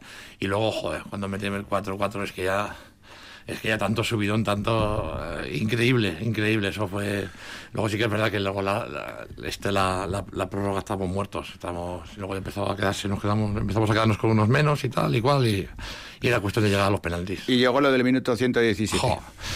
Fíjate, todo, todo lo que hablamos, eh, todo, todo, lo que hemos hablado hasta ahora es todo felicidad, todo bonito, afición, viaje, partido histórico del Deportivo a la vez, el mejor partido, o el partido más emblemático de los 100 años de historia pero, pero también es la forma más cruel de morir, ¿no? Quiero decir, al final dices, bueno, pues mira, te, han ganado 4-3 o 5-3, o ya está, pero que tenga que ser en propia puerta, yo no yo no se lo yo no se lo deseo a nadie, ¿no? Es decir, al final eso es una, una cuestión que se va a quedar para Jelly, que yo no le he hecho la culpa a él, digamos, ni a nadie ya, ¿no? Porque Por supuesto. son circunstancias que, que, que, que mira. ¿Cómo recuerdas aquel momento? Acaba el partido, hundidos, llorando, vemos imágenes, tenemos imágenes también grabadas nosotros de tuyas, de Hermes Desio llorando, eh, hombres hechos y derechos con un carácter terrible, eh, hundidos. Eso, ¿Eso en el campo cómo se vive, Oscar? Es, eh, yo es una de las cosas. Yo no he vivido nada igual en mi vida, ¿sabes? es, es, frustración, porque no puedes dejar de. No puedes dejar ¿cómo te digo? ¿Cómo te diría? Sabes que hay gente ahí atrás tuya, justo en tu espalda, hay gente, gente que está muerta ahora mismo, gente, gente que está destrozada, gente que está haciendo miles de kilómetros. Todo eso a lo mejor no lo piensas así de rápido, ¿no? Pero lo piensas un poquito más tarde. Pero en ese momento tú te hundes. Eh, te hundes porque, porque has hecho muchos esfuerzos y, sobre todo cuando hay una afición ahí detrás, ¿sabes? Que, que, que hostia, que, durante el partido hasta hemos conseguido callar a, tantos miles que había ahí del Liverpool, ¿sabes? con, pues con el 3-3, con el 4-4, ¿no? Y, y había sido un camino muy largo para morir así, ¿no? Entonces, mm, yo no tenía palabras eh, o, un gesto que no, no, sabía ni qué hacer. Eh. Y, estaba, estaba fulminado, fulminado. ¿Y cuando Emocionalmente estaba apagado. Pero cuando entréis en el vestuario, ¿quién habla? Pues no recuerdo exactamente. Muy bien. Yo creo que primero hay un silencio un silencio bastante bastante, hostia, parecía eso un funeral, pero puro y duro. ¿eh? luego sí que creo que Carmona, Carmona es el, que comenta palabras, chavales, somos los mejores, hemos llegado hasta aquí por nosotros mismos, ¿sabes? Y bueno, hay una serie de palabras que no sabría exactamente reproducírtelas, ¿eh? no lo tengo muy grabado. El mister Callado. El mister no recuerdo que hablara, no, no recuerdo, no sé si habló en un momento el Mister quizás estaba arriba ya. Igual estaba en sala de prensa. Es que todos los protocolos eran muy exigentes. por UEFA era muy exigente, ¿no? Vale, pero yo no recuerdo, no, luego no, sé si luego habló, o no habló. Luego yo sí que recuerdo que en las duchas, bueno, pues ya sí que empezamos a comentar, ¿no? Ya habían pasado unos minutos, eh, bueno, pues con, con, el agua y tal, ya sí que recuerdo yo hablar con algún compañero y demás y tal, pero en ese momento que entramos, alguien, alguien habló y no fue uno, fueron dos o tres. Y, yo, yo me atrevería a volver a decir que, que fueron Carmona, Desio y algún otro más, pero... Pero bueno, evidentemente siempre, en este caso, eh, había jugadores como Jelly mucho más eh, tocados porque bueno. Un segundo Oscar porque está a punto de acabar el encuentro de pelota. Tenemos también prevista una comunicación con Juanito Yarzábal que vamos a ofrecer a todos los oyentes de Radio Vitoria desde Nepal. Se nos pasan los minutos volando con Oscar Tellez. Tenemos que invitarte cada dos meses porque es que es una pasada y mira Todavía lo que nos queda por preguntarte que no vamos a tener la posibilidad porque tenemos que irnos a Nepal. Pero Juancho, último saque para Zabaleta y se acaba el partido. Último saque y último tanto. Ocho tantos de saque, siete de dejadas eh, José Javier Zabaleta es un pelotari que puede jugar el mano manista. 22-2 ha ganado a Sierra Arteaga, que en teoría era mucho más mano manista que él, porque tiene dos chapelas de segunda, pero dos chapelas de mano manista. Yo creo que José Javier Arteaga le ha metido, perdón, José Javier Zabaleta hoy le ha metido miedo a Darío, que es eh, su siguiente rival. Mañana tendremos eh, dos partidos, Artola Aguirre y Bengochea esto frente a Resulta, que se jugarán en Bilbao. Y ya para terminar, después de recordar que ha ganado 22-2 José Javier Zabaleta, Sierra Arteaga, de esa final de Dortmund uno también tiene los recuerdos que creo que tendrán miles de alaveses. La confianza absoluta en Eneco Aldecoa Y digo esto porque como veíamos eh, la televisión, pero con el sonido de Radio Vitoria y el sonido de la radio llegaba antes, pues nos ocurría que nos abrazábamos antes de que incluso remataran los jugadores de la vez. bueno, fuimos eh, pioneros, porque ahora también pasa, aunque la distancia es un poco todavía mayor. En eso vamos, hemos incrementado el margen. Pancho, un abrazo, gracias. Agur, agur. Oye, Óscar, así que en la ducha, el vestuario, un funeral, luego poco a poco con el agua y tal. Pero al final, eh, con perspectiva, hay un poco más. Y ahora, fíjate, la perspectiva que tenemos de 20 años, lo que supuso aquella trayectoria tan difícil de realizar. Luego ya llegáis al hotel, la cena, tal, la cosa un poco... No, primero ¿no? fuimos a un casino a cenar. Había hubo, más gente, no sé si... Fuimos al restaurante de un casino que estaba cerrado para vosotros. Porque claro, fuimos a un casino, parece que... fuimos, a, un casino cerrado para nosotros. un restaurante, bueno, fuimos allá y, y, bueno, y allí, allí ya hubo más... más ya, pues cada vez que pasaba más minutos, aunque era más consciente de todo, pero bueno, también a la vez eh, éramos, eh, bueno, pues ya podíamos charlar. Eh, yo me recuerdo, recuerdo, una charla que estaba también por ahí Julio Salinas, que había ido pues con algunos compañeros vuestros a retransmitir, o, no sé con quién, y bueno, y empezamos a, dialogar sobre el partido y demás. Y recuerdo también una anécdota allí que, bueno, se puso, fíjate, Raúl Gañán, cogió una silla, se puso allí de pie y se puso a, pues eso, a valorar todo lo bonito que había sido. Nos, sorprendió a todos ¿eh? y fue también muy, agradable. Y luego, pues ya la vuelta para acá. Pero la vuelta para acá es yo no, no creo que se pueda vivir nunca una derrota como, como, como, se ha podido vivir aquí, ¿no? Es decir, que al final, eh, como si hubiésemos ganado, eh, pero vamos, claramente, ¿no? Porque todo eran palabras. De hecho, fuimos a, a la Virgen Blanca eso, lo, perdió, pero ganó. Eso es lo bueno que tiene esta ciudad, por ejemplo, esta afición, ¿sabes? Es, es que si tú, si tú das, si tú ofreces, ellos van a, te lo van a, te lo van a agradecer, ¿no? Porque yo no sé en qué sitio se han perdido dos finales y salido a la Virgen Blanca, ¿sabes? Pero fíjate eh, que lo dijo eh, Mane en la rueda de prensa, eh, con el tiempo se valorará lo que hemos conseguido. Y ya por aquel entonces se valoró y ahora mismo todavía más. Fíjate lo que es la vida, que tu pareja Ainhoa tú no la conocías evidentemente en aquel tiempo, en 2001, pero resulta que estuvo en Dortmund, estuvo acompañando al Deportivo a la vez, porque ya en aquel momento... ¿Te parece que le preguntemos a ella que, que está aquí? Sí, sí, yo solamente voy a decir una cosa de ella. Ella era su primer sueldo, así, y se gastó 600 euros en ir y todavía me dice que se los debo yo por haber perdido. Y nada, simplemente, pero sí, me gustaría que ella hablara, porque aparte que es una aficionada y en mi pareja es una aficionada, sí, sí. no, ¿qué tal Arracha León? Buenas tardes. Arracha León, buenas tardes. ¿Ya se ha rascado el bolsillo, Óscar, o todavía sigue con las telarañas? Todavía me lo debe, me lo debe, me lo debe. Oye, eh, primero, gracias por venir, gracias por acompañarnos. Eh, ¿Tú cuando jugaba Oscar le conocías o eras una aficionada más que le veías en el campo? Era una aficionada más que le veía en el campo, pero no, no le conocía. Mm. ¿Y tú eh, fuiste a Dortmund? ¿Cómo, cómo te organizaste? ¿Con el tren que, también, yo creo que... Yo fui en avión. En avión. Porque tuve que pedir permiso. Llevaba trabajando creo que cuatro meses y claro, tuve que ir donde mi jefe, decirle que necesitaba un día de fiesta porque me quería ir a Dortmund. Entonces yo recuerdo que fui con mi aita y con los amigos de mi aita. Fuimos en el primer avión que salía de de Foronda el primer día, el día de la final, y recuerdo como un día muy, muy bonito. Mira, Oscar lo ha contado como futbolista, como directo eh, protagonista de lo que fue el evento deportivo, ¿no? Tanto lo que es la concentración, lo que es el viaje, el hotel, el sufrimiento, las mariposas en el estómago, el disfrute, es su profesión y es su vida, ¿no? Tú como aficionada, ¿cómo podríamos eh, resumir lo que fue la víspera del partido y después lo que fue, lógicamente, el día 16? Para mí es un día que creo que no se va a volver a repetir tan fácilmente en Vitoria. Para mí fue un día inolvidable. Me lo pasé muy bien, había muy buen ambiente entre las dos aficiones. Además me acuerdo que llevábamos como miedo, como respeto. Nos habían dicho que la afición del Liverpool era igual un poco más, más macarrilla, entre comillas. La verdad que me lo pasé muy bien. Había muy buen ambiente entre las dos aficiones. Y ya te digo, dudo que se vuelva a repetir algo así. Mm. Eh, no, dice Oscar que a él le costó, creo que también Javi Moreno lo comentó, le costó años incluso volver a ver el partido. Eh, si le costó ver el partido, que eso es una realidad que él nos ha contado, pero en la experiencia en convivencia que tienes con él desde hace ya unos años, ¿le gusta hablar de aquello o ah, tampoco recurre mucho a aquellos recuerdos? No, no suele recurrir mucho, la verdad, no. Si le preguntan, si no tiene ningún problema en, contarlo. Además, te lo puede narrar minuto a minuto porque se lo sabe perfectamente, pero no, no suele hablar de ello, no. ¿Qué te iba a decir a ti, Ainhoa? Eh? Que después de unos años ibas a estar con aquel central que con la camiseta de Boca defendió al Deportivo a la vez en la gran final de Dortmund. Ya te digo. Además es que es curioso porque a mí era mi futbolista favorito en esa época. O sea, la gente que me conoce... Ahora no. Ahora, ahora ya nada. Pero en ese momento yo le defendía en el campo, que no se metiera nadie con Oscar Tellez porque vamos, yo, yo arrancaba cabezas si hacía falta. Y mira, mira, 20 años después. Ahí no, ha sido un placer que nos hayas acompañado estos minutos también con Oscar y acompañar también a todos los oyentes de Radio Vitoria. La verdad es que eh, se nos quedan muchas cosas en el tintero, igual que nos ocurrió la última vez, Oscar, y estuvimos una hora prácticamente igual que hoy. Tenemos que hablar del hombre al que Guardiola le dijo en el campo, tú eres muy bueno, chaval, tú eres muy bueno.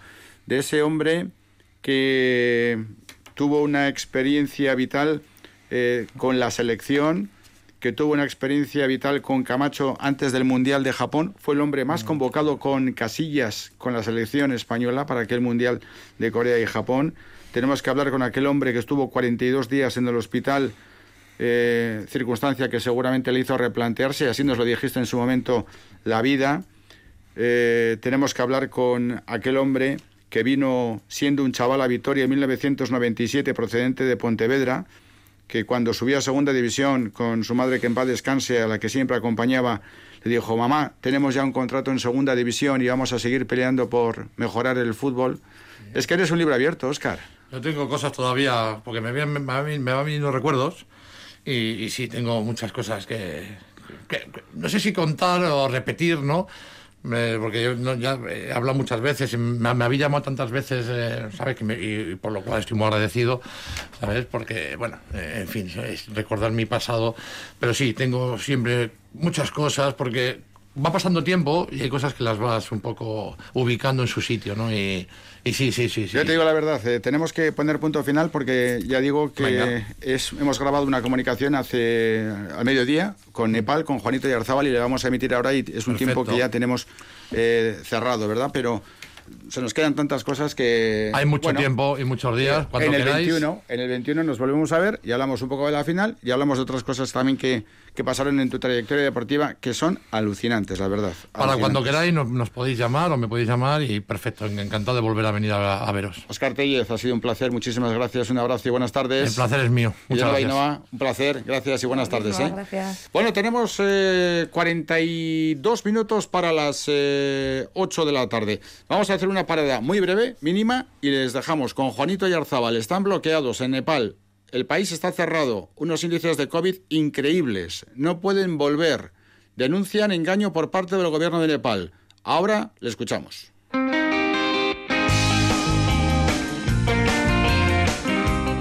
Juanito y Arzabal con Sebastián Álvaro y un grupo de cerca de 30 personas se encuentran bloqueados en Katmandú junto a miles de montañeros y turistas tras la decisión del gobierno de Nepal de cerrar el país tras la grave ola de COVID-19 con récords diarios. Buscamos la comunicación con Katmandú, allí nos espera nuestro protagonista, nuestro buen amigo Juanito Yarzábal. Juanito, ¿qué tal, Arracha León? Muy buenas tardes. ¿Qué tal, Emilio? Emilio, bueno, le, le a saludar también a Eneco, que seguramente está por ahí atrás. Por supuesto que sí, aquí está con todos eh, nosotros. Eh, cuéntanos, Juanito, ¿cómo estás? ¿Cuál es ahora mismo la situación en Nepal? Pues la situación es de retroceso. Porque, bueno, primero quiero deciros que estamos todos bien, todos. Eh, hoy hemos mandado a uno al hospital con neumonía. Se ha quedado increíble con oxígeno. Supongo yo que será derivaciones del propio coronavirus, porque ya os conté en su momento de que siete de los componentes del grupo dieron positivo en su momento, ahora no lo sabemos, ¿no? Y lo que sí es, es, es verdad que hemos mandado a una persona hoy a, al hospital, se ha quedado ingresada con oxígeno. Por otra parte, yo me encuentro en Kamandú fantásticamente bien, estoy en mi segunda casa, me sé todos los entresijos de esta ciudad, eh, trapicheo por ahí a la hora de comer, a la hora de comprar alimentos, porque hay que recordar que eh, esto está cerrado en su totalidad. Aquí no hay ni un comercio abierto, ni una tienda abierta. Las tiendas que abren son de 7 de la mañana a 9 y media, no, de, de 6 de la mañana a 9 y media de la, de la mañana. Tienes que hacer las compras en las diferentes tiendas que están abiertas, que no son muchas, y, y luego buscarte la vida pues eh, para comer o, o para cenar, ¿no? Nosotros normalmente cenamos aquí en el hotel y comer, pues como digo, hacemos el trapicheo y bueno, pues buscamos algún restaurante que, nos conocen y que ya nos abren la puerta y que, y que están trabajando de un poco de incógnito, ¿no? Así que ahora mismo la situación en la que nos encontramos es de tranquilidad, Kalmandú está totalmente vacío, ahora se empieza a notar un poquito más de turistas, sobre todo los que vienen, los que retornan de algún trekking que han hecho, que han sido muy poquitos los trekkings que hemos visto, sobre todo nosotros en el Valle del Cumbu, en, la subida hacia el campo base del Everest, y también algunas expediciones que ya han bajado tanto del Daula como del Loche como del Everest, ¿no? Han hecho la cumbre y ya han empezado a bajar y, bueno, se han encontrado aquí pues con el jaleo este que tenemos eh, en Nepal, eh, el jaleo de, del gobierno de, de, Nepal que nos ha metido, ¿no? Porque luego hablaremos largo y tendido, si quieres, de, del gobierno de, de, Nepal, porque vamos a ser tremendamente críticos, ¿no? Entonces, bueno, ahora ya te digo que esperando acontecimientos que no sabemos qué va a ocurrir. Mm. Bueno, eh, en origen y teniendo en cuenta la situación de bloqueo que ahora mismo sufre el país, tenéis previsto regresar a casa el día 17, pero habéis tenido un grave contratiempo en forma de, literalmente, os han limpiado el avión los americanos. Efectivamente. Mira, primero quiero agradecer a la Embajada de España en Nueva Delhi, en la India. Aquí no hay embajada, aquí tenemos un pequeño consulado y dentro de sus posibilidades nos están atendiendo. La Embajada de Nepal, de, Nepal en, la Embajada de España en, en, Nueva Delhi, que es la que cubre también Nepal, se están portando exquisitamente bien y entendemos perfectamente la situación y ellos hacen lo que pueden, porque al final no depende de la propia embajada, eh, depende también de la Unión Europea y, bueno, y quizá también un poco de la embajada a la hora de hacer presión, pero claro, hay otros países más potentes que hacen todavía más presión si cabe. Lo que no nos no entendemos por qué en vez de fletar un avión nos fletan dos o tres o cuatro, porque al final los pagamos, lo pagamos nosotros, no lo paga el gobierno ni lo paga la Unión Europea. El avión lo pagamos entre todos los, eh, los pasajeros que, que vamos a coger ese avión. Entonces, bueno, uno que parece que después de haber hecho toda la campaña, para bien o para mal, ¿no? Entre Sebastián Álvaro y yo en España, pues para que se den cuenta de la situación en la que nos encontramos y para que nos puedan facilitar, joder, yo que sé, algo, ¿no? Facilitar, pues eh, un mínimo de poder, bueno, de poder saber cuándo vamos a, a, a, a poder volar. No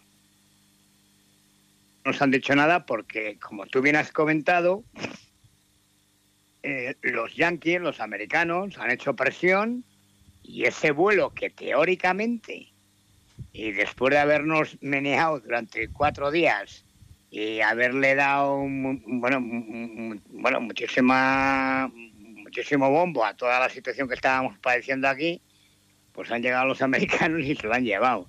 Y nos han dejado cuatro plazas, cuatro. Pero que, bueno, nos han dejado cuatro plazas para otro vuelo es que es eh, eh, todo es un lío, ¿no? Porque ahora tenemos cuatro plazas, dos de ellas las van a ocupar em, eh, personas que no conocemos, españoles que están aquí y que no, que no tenemos ni, ni idea quiénes son.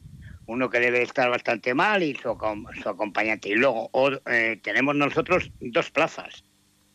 Daros cuenta que en ese avión no va directo a Estados Unidos, en ese avión va eh, va con la Turkish y va de, de Kalmandú a, Estambul. Y en Estambul se coge otro avión y ya vas directamente, pues en este caso, a, Estados Unidos, que es lo que nos ocupa, los que nos han, no que nos hayan quitado, sino que los que han, pillado el avión es el charter ¿no? Así que, que yo no sé si es por, por porque no tenemos la suficiente fuerza porque España está trabajándolo individualmente, que no, que creo que no, porque eh, ya nos hemos enterado que la Unión Europea parece ser que está trabajando para eh, identificar como a 1.500 eh, europeos que se encuentran ahora mismo en Nepal entre cooperantes, trequinistas, expediciones, en fin, mucha gente, ¿no? Pues para intentar fletar, igual quizá antes del 22, que es el próximo vuelo que tenemos, igual quizás, pero no lo sabemos, porque al final todo esto lo lleva otra agencia, no lo lleva ni la Turkish, ni Qatar, ni nadie, lo lleva una agencia que no sé que sea privado, no sé qué será. Eh, cuando te avisan, compras el billete de avión, eh, llevas tu PCR y te, y te piras, en este caso, a Estambul. Porque luego nosotros de Estambul para adelante no tenemos ningún problema. Tenemos nuestro, nuestro avión, lo que teníamos, que nosotros precisamente volábamos el día 17. Teníamos nuestro vuelo de regreso a, a casa, ¿no? A Madrid. Eh, Pero, con escala Juanito, de un día eh, vosotros eh, habéis dejado perfectamente claro, porque ha habido muchas críticas, muchos comentarios, que el gobierno nepalí os dio todas las garantías, habéis dejado perfectamente claro que el billete de avión lo pagáis vosotros, pero también habéis dejado perfectamente claro que os sentís engañados por el gobierno de Nepal. Eso es lo que estábamos, eh, lo que pretendía contarte antes y que lo hemos dejado para ahora. Mira, es evidente, es evidente de que el gobierno de Nepal ha abierto, ha abierto sus puertas pues para que vinieran las expediciones que, que- han estado no solamente en el Everest, en el Annapurna, en el Dhaulagiri, en el Loche, en el Manaslu, ha habido varias expediciones exclusivamente para recaudar, o sea, para recaudar, para salvar la temporada. Llevaba ya el pasado año, eh, evidentemente, todo estaba cerrado a cal y canto, no pudieron, no pudo venir ninguna expedición a, a estas montañas, concretamente al Everest, que al final es lo que lo que interesa, ¿no?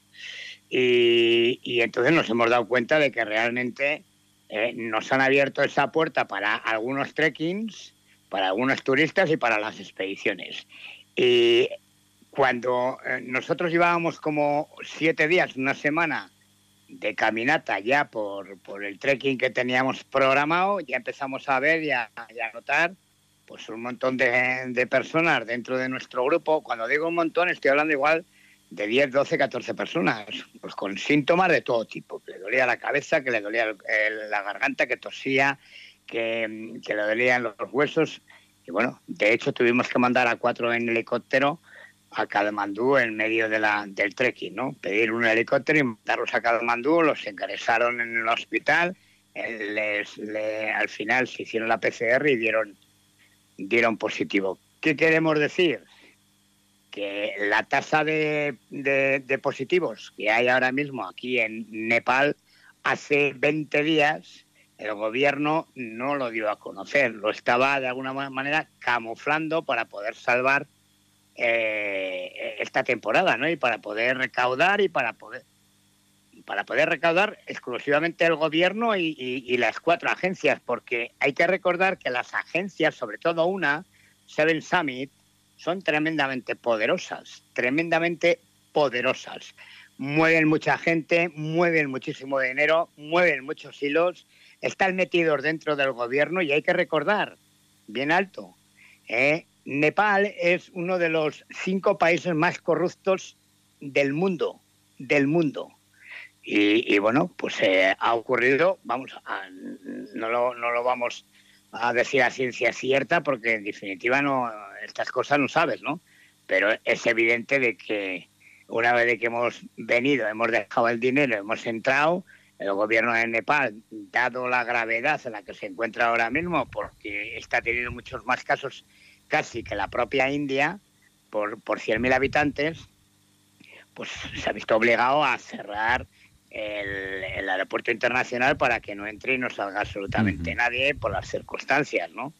Y, y- y- y, bueno, por eso decimos que cuando nosotros partimos de, de- de casa, de, de, de Euskadi en este caso, partimos con todas las garantías, con todas, con nuestros permisos, con nuestros visados, permisos de filmación, eh, permisos de todo, absolutamente de todo.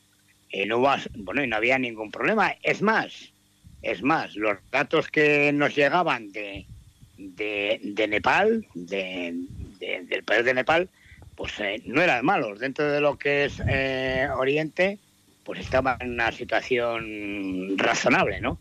Y- pero por eso estamos diciendo de que nos estaban mintiendo. Estoy casi convencido, ¿no?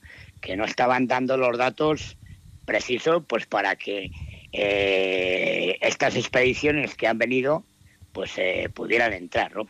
Que también, por cierto, es el año, el año que más permisos ha dado el gobierno de Nepal en su historia. 435 permisos de su historia. Es decir, que ahora mismo hay en el campo base del Everest en torno a 4.000 personas que se estima que el 50% de la gente que, está ahora mismo en el, en- el campo base del Everest eh, están contagiados. Y se estima también que aquí en, en la ciudad, en la capital, en Nepal, eh, cada 10 minutos, cada 10 minutos muere una persona. Buah, tremendo. Eh, Juanito, por lo tanto, ahora mismo Nepal está cerrado y Katmandú es una ciudad fantasma.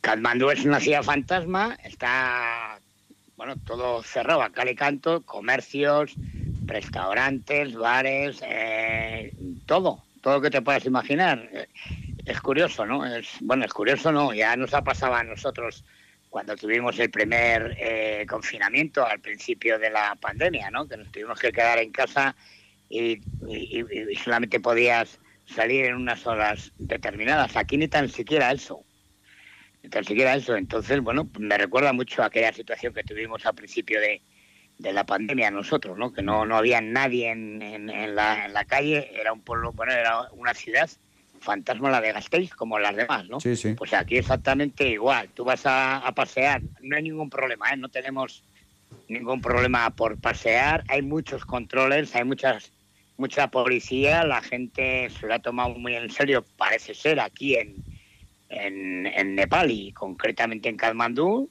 Eh, la gente lo respeta, todo el mundo, o prácticamente todo el mundo, va con mascarilla.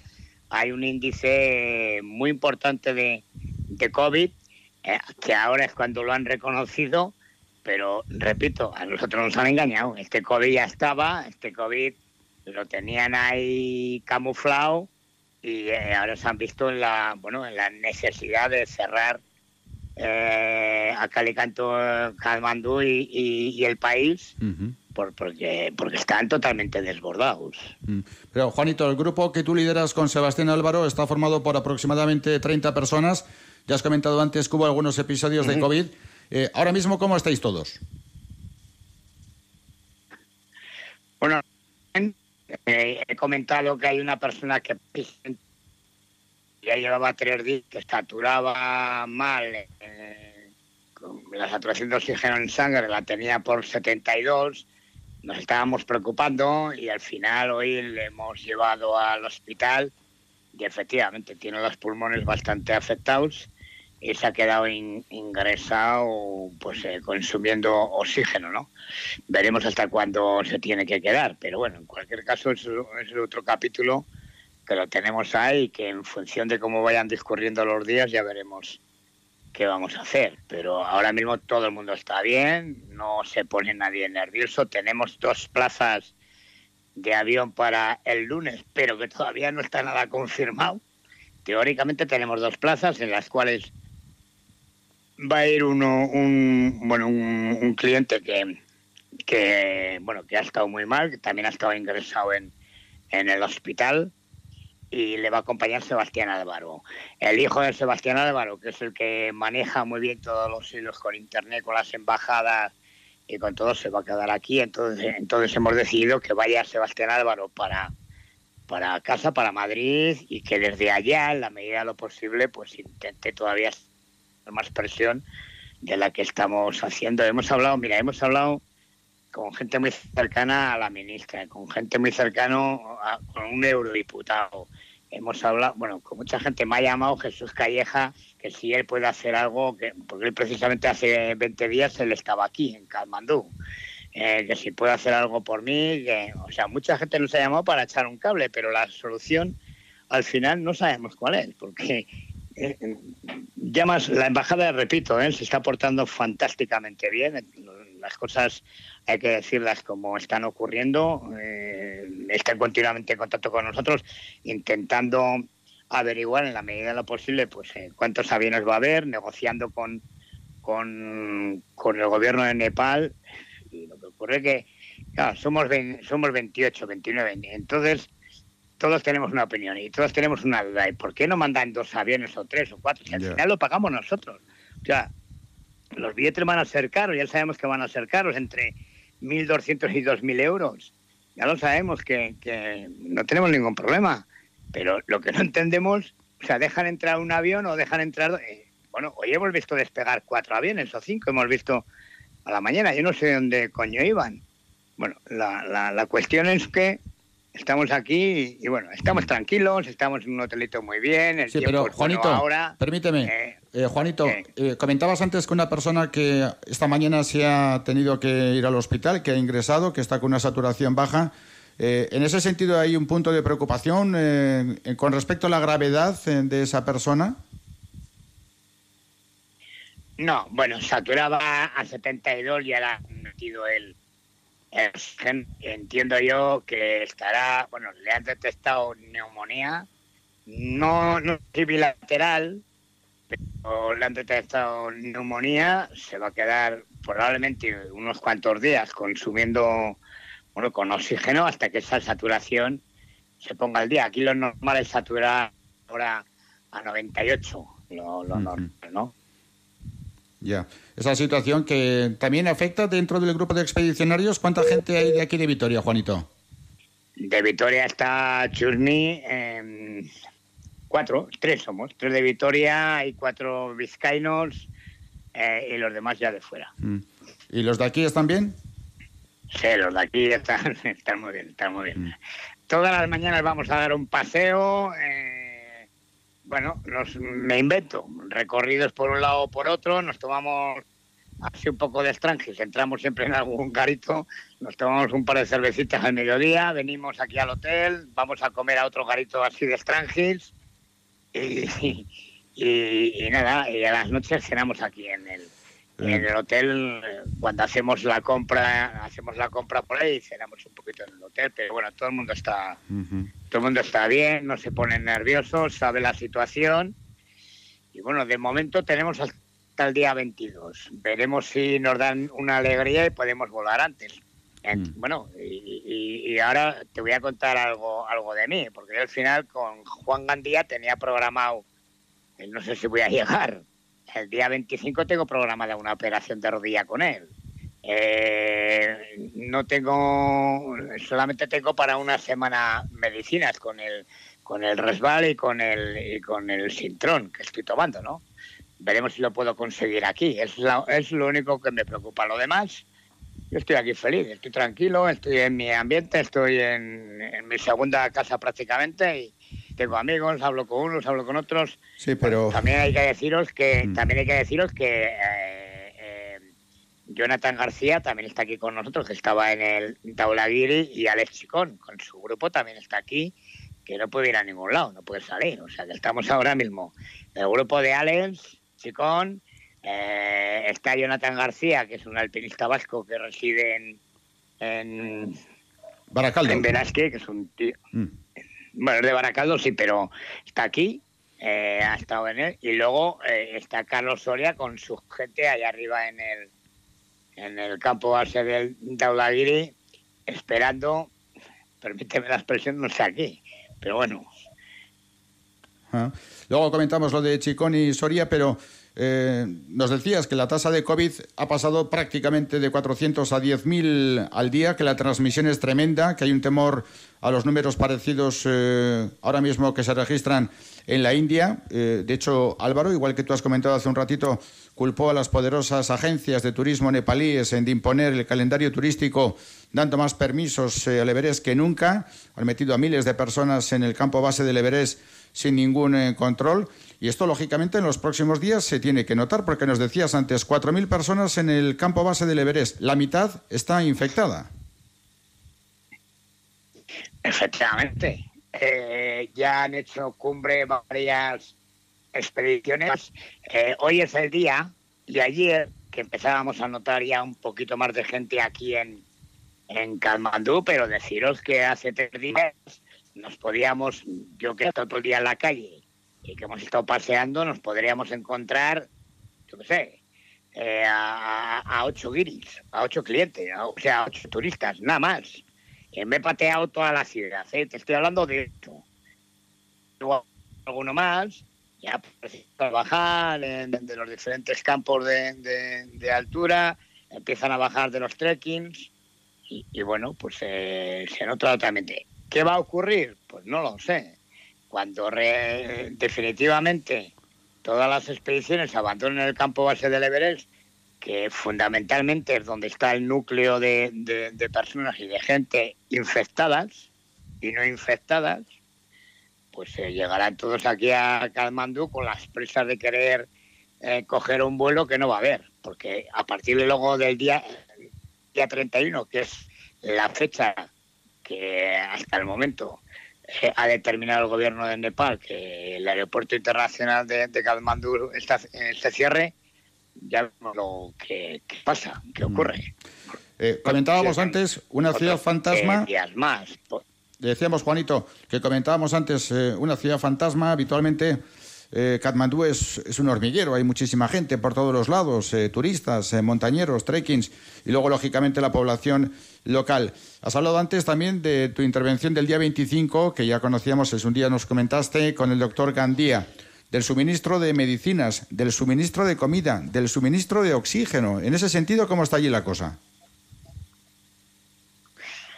Bueno, con el tema de la comida hasta ahora no hemos tenido ningún problema. Con el tema de los hospitales tampoco, porque hemos mandado, hemos llevado ya, pues eh, ha habido dos ingresados, pero a chequearse y, hacerse unas placas del, del, pulmón, pues han ido varios, ¿no? Independientemente de la PCR que nos hicimos, nada más llegar aquí a Kalmandú. Nada más llegar nos hicimos una PCR para determinar quién estaba contagiado, ¿no? Y al final eh, cuatro que ya teníamos de antes y tres más. Eh, el tema del suministro de comida, ya te digo que no hay, de momento no hay ningún, ningún problema. Eh, y, todo lo demás pues está mm. tranquilo. O sea, es decir, aquí no nos falta de, de nada, ¿no? Nos falta cerveza, que es lo, que es lo básico. Como tú bien sabes, Emilio. Mm pero está, bueno, es una ciudad muy, muy fantasma, es una ciudad que, bueno, que, es una experiencia, ¿no? Ver las calles eh, convertidas, bueno, cuando, cuando, cuando yo que conozco muy bien Kathmandú, pues fíjate, he pasado por lugares donde no entraba ni un alfiler, ¿no? Donde tienes que pegarte prácticamente para poder atravesar eh, la calle. Ahora totalmente vacía, es, es algo espeluznante, es algo, joder, curioso, ¿no? Eh, no oír ni un solo pito de, motocicletas, de coches, de vehículos, eh, que cuando esto está en, su plena plenitud, pues te puedes imaginar el caos que es, ¿no? Solamente el, venir del aeropuerto de Kalmandú a, a Tamel, eh, donde, bueno, el punto, el punto donde nos encontramos ahora, pues pues es una odisea, ¿no? Para viajar en, el coche y ahora, sin embargo, lo haces en cinco minutos. Así que en ese sentido, bueno, estamos, eh, estamos tranquilos, estamos bien. ¿eh? Mm. ¿eh? nos comentabas que tanto Alex Chicón como Jonathan García se han bajado del Everest y también que Carlos Soria sigue ahí en el Daulagiri. Sí, te comentaba que, que, que Alex ya lo dijo en su momento, yo he hablado ahora estos días con él, se bajó por responsabilidad, ¿no? Decía que bueno que no le merecía la pena, que la situación estaba muy muy comprometida y, se dio la vuelta. Sin embargo, está ahora mismo allá Kilian Jornet eh, intentando hacer pues bueno pues algo algo interesante en el Everest y en el Loche y ahí se ha quedado aclimatado y yo creo que los próximos días en cuanto estabilice un poquito el tiempo pues va a intentar hacer el proyecto ese que tiene, ¿no? Encadenar eh, el Everest por el Cular, eh, por el Horbin, subir a la cumbre, bajar al Collado Sur y luego subir al Loche y bajar, ¿no? Eh, los demás se encuentran aquí prácticamente todos. Jonathan García estuvo en el en el Daulagiri. Ahora, ahora nos hemos encontrado aquí en el hotel a, la expedición de Oria del rumano, un gran amigo mío que han estado en la noroeste del, del Daulagiri y que han tenido una avalancha en el campo 3 que no palmaron de milagro y bueno, se retiraron. Eh, La montaña no está nada bien, en cualquier caso el Everest sí, porque el Everest te lo montan de arriba abajo, te abren la huella, te, te lo hacen prácticamente todo, ¿no? Eh, pero en otras montañas, en este caso el Daulagiri, que, que ha habido muy poquitas expediciones, que la expedición más grande así es la de Carlos Soria, que llevaba seis serpas, que de los seis serpas, tres de ellos han adquirido el COVID. Ahora, eh, bueno, ellos están allá arriba aguantando, eh, el- bueno, pues eh, la pandemia, ¿no? Es decir, total, si hasta el día 31 está todo cerrado, nos vamos a quedar aquí para hacer un nuevo intento. Pero, claro, yo que, que soy bastante objetivo, pues eh, me da, bueno, no es que me da la risa, ¿no? Pero Carlos Soria, eh, bueno, sin más, que, que estén allá todavía con la idea de intentar hacer la cumbre, ¿no? Entonces, bueno, yo lo creo, yo creo que va a ser algo, pues, eh, pues algo imposible, pero bueno, quién sabe, estas cosas eh, hay que hablar con cautela, no voy a hacer que vaya y suene la flauta y suban, pero Ah. lo veo muy, lo veo muy complicado, lo veo muy complicado. Y aquí nos encontramos. Juanito, ¿y la experiencia del trekking con la gente que llevabas, más allá de lo que nos has comentado con respecto al aspecto médico y del documental que lógicamente seguís realizando con eh, tu vida deportiva con Sebastián Álvaro, ¿hasta qué punto se ha cumplido? Pues ha cumplido prácticamente la mitad, ¿no? Porque al final hemos hecho dos de los tres collados de 5.300 metros. Eh, cuando llegábamos al campo base del Everest el día antes, eh, bueno, ya llegamos, subimos a Calapatar y el día antes de llegar, de ir al Everest, al siguiente, pues eh, ya nos comentaron la situación en la que se encontraba todo el mundo, nos dieron la noticia de que estos cuatro compañeros que habíamos mandado en helicóptero a Katmandú habían dado positivos en, en COVID. Lógicamente habían estado con nosotros en todo momento. Nos habíamos, eh, bueno, en todo momento nos habíamos, habíamos compartido todo este trekking, ¿no? Eh, y teniendo en cuenta que varios de los componentes del grupo pues eh, estaban pues, con catarros, bueno, pues con, con patologías, yo diría que muy, muy relacionadas con el COVID, ¿no? De hecho, luego cuando bajamos, ya digo que tres de ellos, que eran los que peor estaban, pues eh, dieron positivo. Curiosamente, gente que no estaba ni vacunada ni que había pasado el, el COVID, pues eh, fíjate, pues eh, no estaban contagiados. Por lo menos en esta primera prueba que hemos hecho nada más bajar, ¿no? Por lo demás, pues el documental lo hemos realizado, lo hemos hecho bien. Bueno, hemos tenido nuestras dificultades, nos pedían para usar el dron nos pedían una auténtica barbaridad, no sé, 12.000 euros por utilizar el dron, en fin, decirte que, que hemos eh, filmado lo que hemos podido. Y ya digo que nos ha faltado hacer el tercer eh, collado, el Colmalá, para bajar a Chukun y luego eh, pues eh, intentar hacer el Island Peak, una montaña de 6.200 metros, que por cierto, teníamos pagada 350 euros por persona, eh, iban, a venir, iban a ir 22, éramos de ir 22, no hemos intentado, no, no se ha podido, nos hemos tenido que dar la vuelta. La verdad que estaba en muy malas condiciones, también es verdad, ¿no? No sé si hubiéramos subido o, o no, no lo sé. Pero lo cierto es que hemos pagado ese permiso, no hemos ido al campo base, nos hemos retirado, nos hemos ido a, a Kalmandú por responsabilidad, como dice, como dice Alex Chicón, y, parece ser que no vamos a poder recuperar ese dinero, que son, bueno, son 6.000 euros lo que le hemos dejado al gobierno de Nepal, porque sí, ¿no? Estamos aquí en un país, ya te he dicho antes, de los cinco más corruptos del mundo, y el intentar recuperar eh, ese permiso por, por causas mayores, porque al final nos hemos dado la vuelta por, por la circunstancia. Eh, me da la sensación de que de que no bueno de que no lo vamos a recuperar. Bueno, por lo tanto, eh, Juanito, es evidente que también el documental recogerá tu experiencia con el COVID en Nepal, más allá de la que tuviste tan dura y que en su momento nos contaste en Vitoria-Gasteiz. ¿Tenías previsto volver en septiembre al Manaslu? Ahora mismo que estás en Nepal intentando salir de Katmandú, no sé si tienes el cuerpo para pensar en volver en septiembre al Manaslu. Pues mira, lo hablábamos, lo hablaba con Sebastián Álvaro. Decía, menos mal que no hemos lanzado, porque todavía no hemos, tengo la publicidad toda hecha, lo tengo todo hecho Menos mal que no hemos lanzado nada, porque mira, vamos a darnos un tiempo, vamos a estar tranquilos. La movida y la situación que tenemos ahora mismo aquí en, Nepal eh, requiere, bueno, tranquilidad y ya veremos. Cuando salgamos de aquí, en casa, cuando veamos la situación de Nepal, cómo evoluciona, pues eh, lanzaremos o no, ¿no?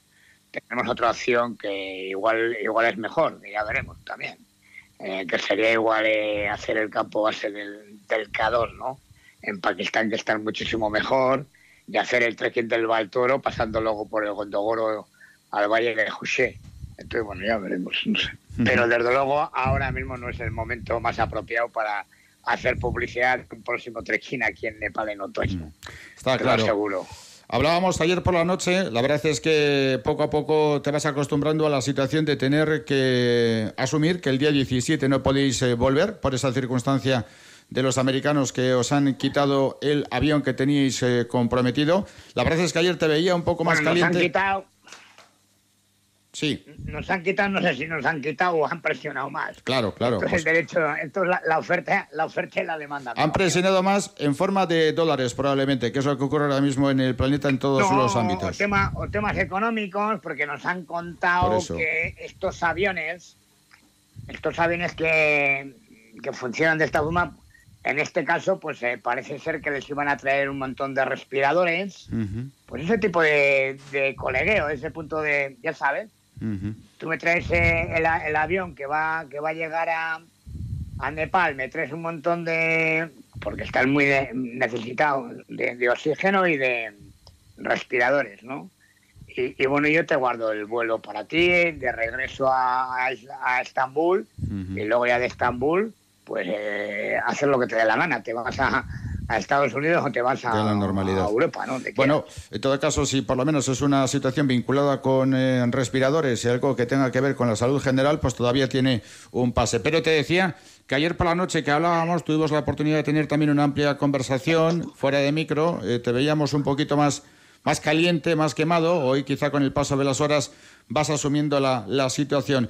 Para cerrar poco a poco, Juanito, llevamos prácticamente 35 minutos de conversación. ¿Qué mensaje envías a toda Euskadi y a tu gente de Vitoria con respecto a cómo os encontráis ya en forma y manera de resumen de esta experiencia? Fíjate que has vivido tú cosas en la montaña, fíjate lo que has podido experimentar.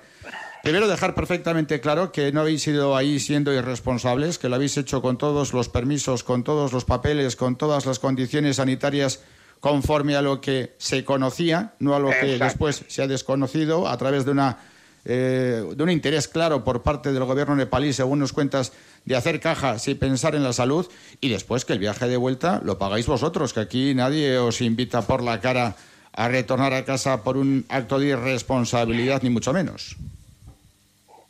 No, estamos incidiendo en todo esto porque las redes sociales, afortunadamente, la inmensa mayoría, eh, bueno, están con, bueno, se solo solidarizan con, con, esta situación, ¿no? Pero siempre hay los bocachanclas, los listos, los enterados, los que hablan por envidias, por, bueno, por un montón de cosas, ¿no?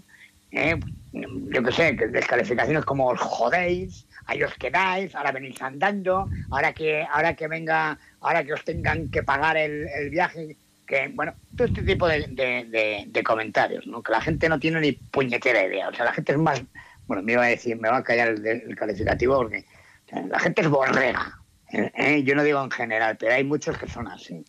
Entonces, que se entere esa gente que a mí no me pone ningún avión. O sea, yo eh, estoy negociando con la embajada española, que para eso está ahí la embajada española, o, o para qué está embajada, la embajada española, para vender, para vender eh, eh, productos, está para todo, ¿no? Para ayudar al ciudadano, que en este caso somos ciudadanos españoles. Nos guste o no nos guste, pero somos ciudadanos españoles. ¿eh? Por lo tanto, la embajada la que tiene que encargar de intentar sacarnos de aquí. intentar sacarnos de aquí y organizar, organizar esos vuelos charters, lo que está haciendo. Pero lógicamente vuelos charter a mí me va a mandar la Fuerza Aérea Española un, un avión para recogerme y para llevarme a España, ni muchísimo menos. Esto lo hace una agencia luego privada que tú tienes que pagar, que te tienes que apuntar y tienes que pagar el precio eh, probablemente casi de lo que eh, estamos pagando y de lo que de lo que nos ha costado el billete de ida y vuelta, ¿no? Y eh, esa es, la, esa es la, la, la, realidad. O sea, que no piensa la gente que a mí me ponen un avión y que, y que, y que bueno, y que a, a, costa del contribuyente me voy a venir a casa. Pues no. Eso por un lado. Y por otro, por otro lado, bueno, por decir a la gente, ya sabes cómo soy yo, Emilio. Yo, yo llevo toda la vida viajando. La gente me conoce, eh, sabe cómo funciono y, y, dónde estamos. Ahora mismo no tiene que preocuparse nadie, ¿no? Esto es cuestión de tiempo. Lleva, bueno, lleva, esto lleva, lleva unas negociaciones que, que, que, no sé por qué, por qué tendría que ser así, pero en cualquier caso lleva unas negociaciones y ya nos tocará, nos tocará cuando, cuando llegue el momento, ¿no? Entonces, bueno, ya hemos metido, hemos metido pues un poco de guerra estos días atrás, dando a conocer nuestra situación y bueno, yo creo que la embajada se ha hecho eco de, de lo que nos está pasando y, y, no nos está dejando, ya digo que no nos está dejando tirados, es cuestión de, de negociaciones, ¿no? Y, y, y, bueno, aquí ya te digo que yo estoy bien, estoy con la gente, estamos fantásticamente bien aquí y bueno, me preocupa la medicina esa que me falta, a ver si la puedo conseguir y luego, bueno, pues, pues poner otra vez una semana más o dos semanas más la operación que tengo con, con Juan, con Gandía. ¿no? Pero lo demás, yo estoy feliz, no tengo ningún problema.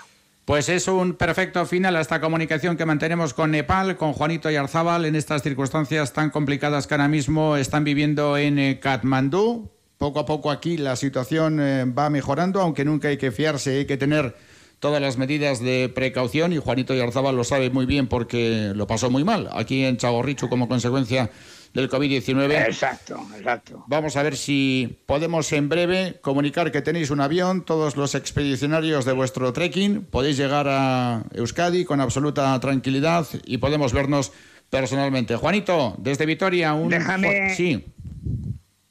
Déjame un, un apunte. Nada, sencillamente tú sabes que, bueno, tú sabes y yo sé que tú también, ¿no? Pero desde luego eh, estoy muy contento de, de, saber que el Alavés prácticamente está, está libre de, de, ascenso y desde aquí mi enhorabuena al trabajo que ha hecho, eh, ahora no me acuerdo el nombre este chico, el Calleja. nuevo entrenador Calleja, que ha sido, bueno, ha sido el artífice de que el Alavés eh, se haya salvado de bajar a segunda división. Así que Soriona y enhorabuena a todos porque creo que han hecho estos últimos partidos una gran labor. Nada más que eso. Perfecto, pues te dejamos eso y lo que sea necesario y menester. Juanito y Arzábal, un abrazo enorme, cuídate mucho y seguimos en contacto.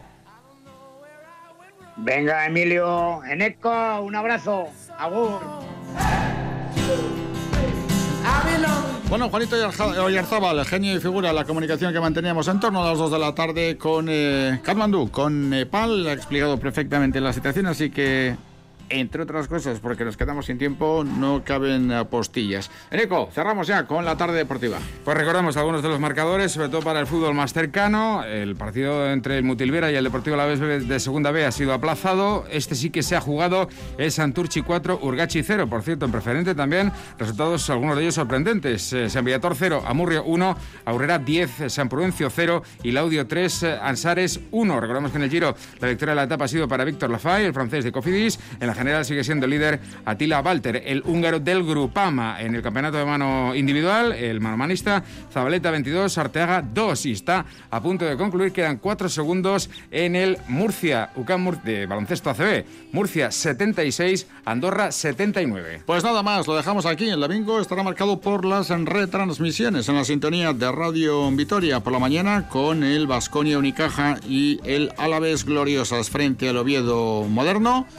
Ojalá que con el ascenso de las eh, chicas de Miquel Crespo y por la tarde con el duelo del Deportivo a la vez frente al Granada y por el mano manista, en este caso desde Bilbao. Vamos a ver si el Deportivo a la vez mañana matemáticamente también consigue lo que todos entendemos ya es una realidad, la permanencia en la primera división.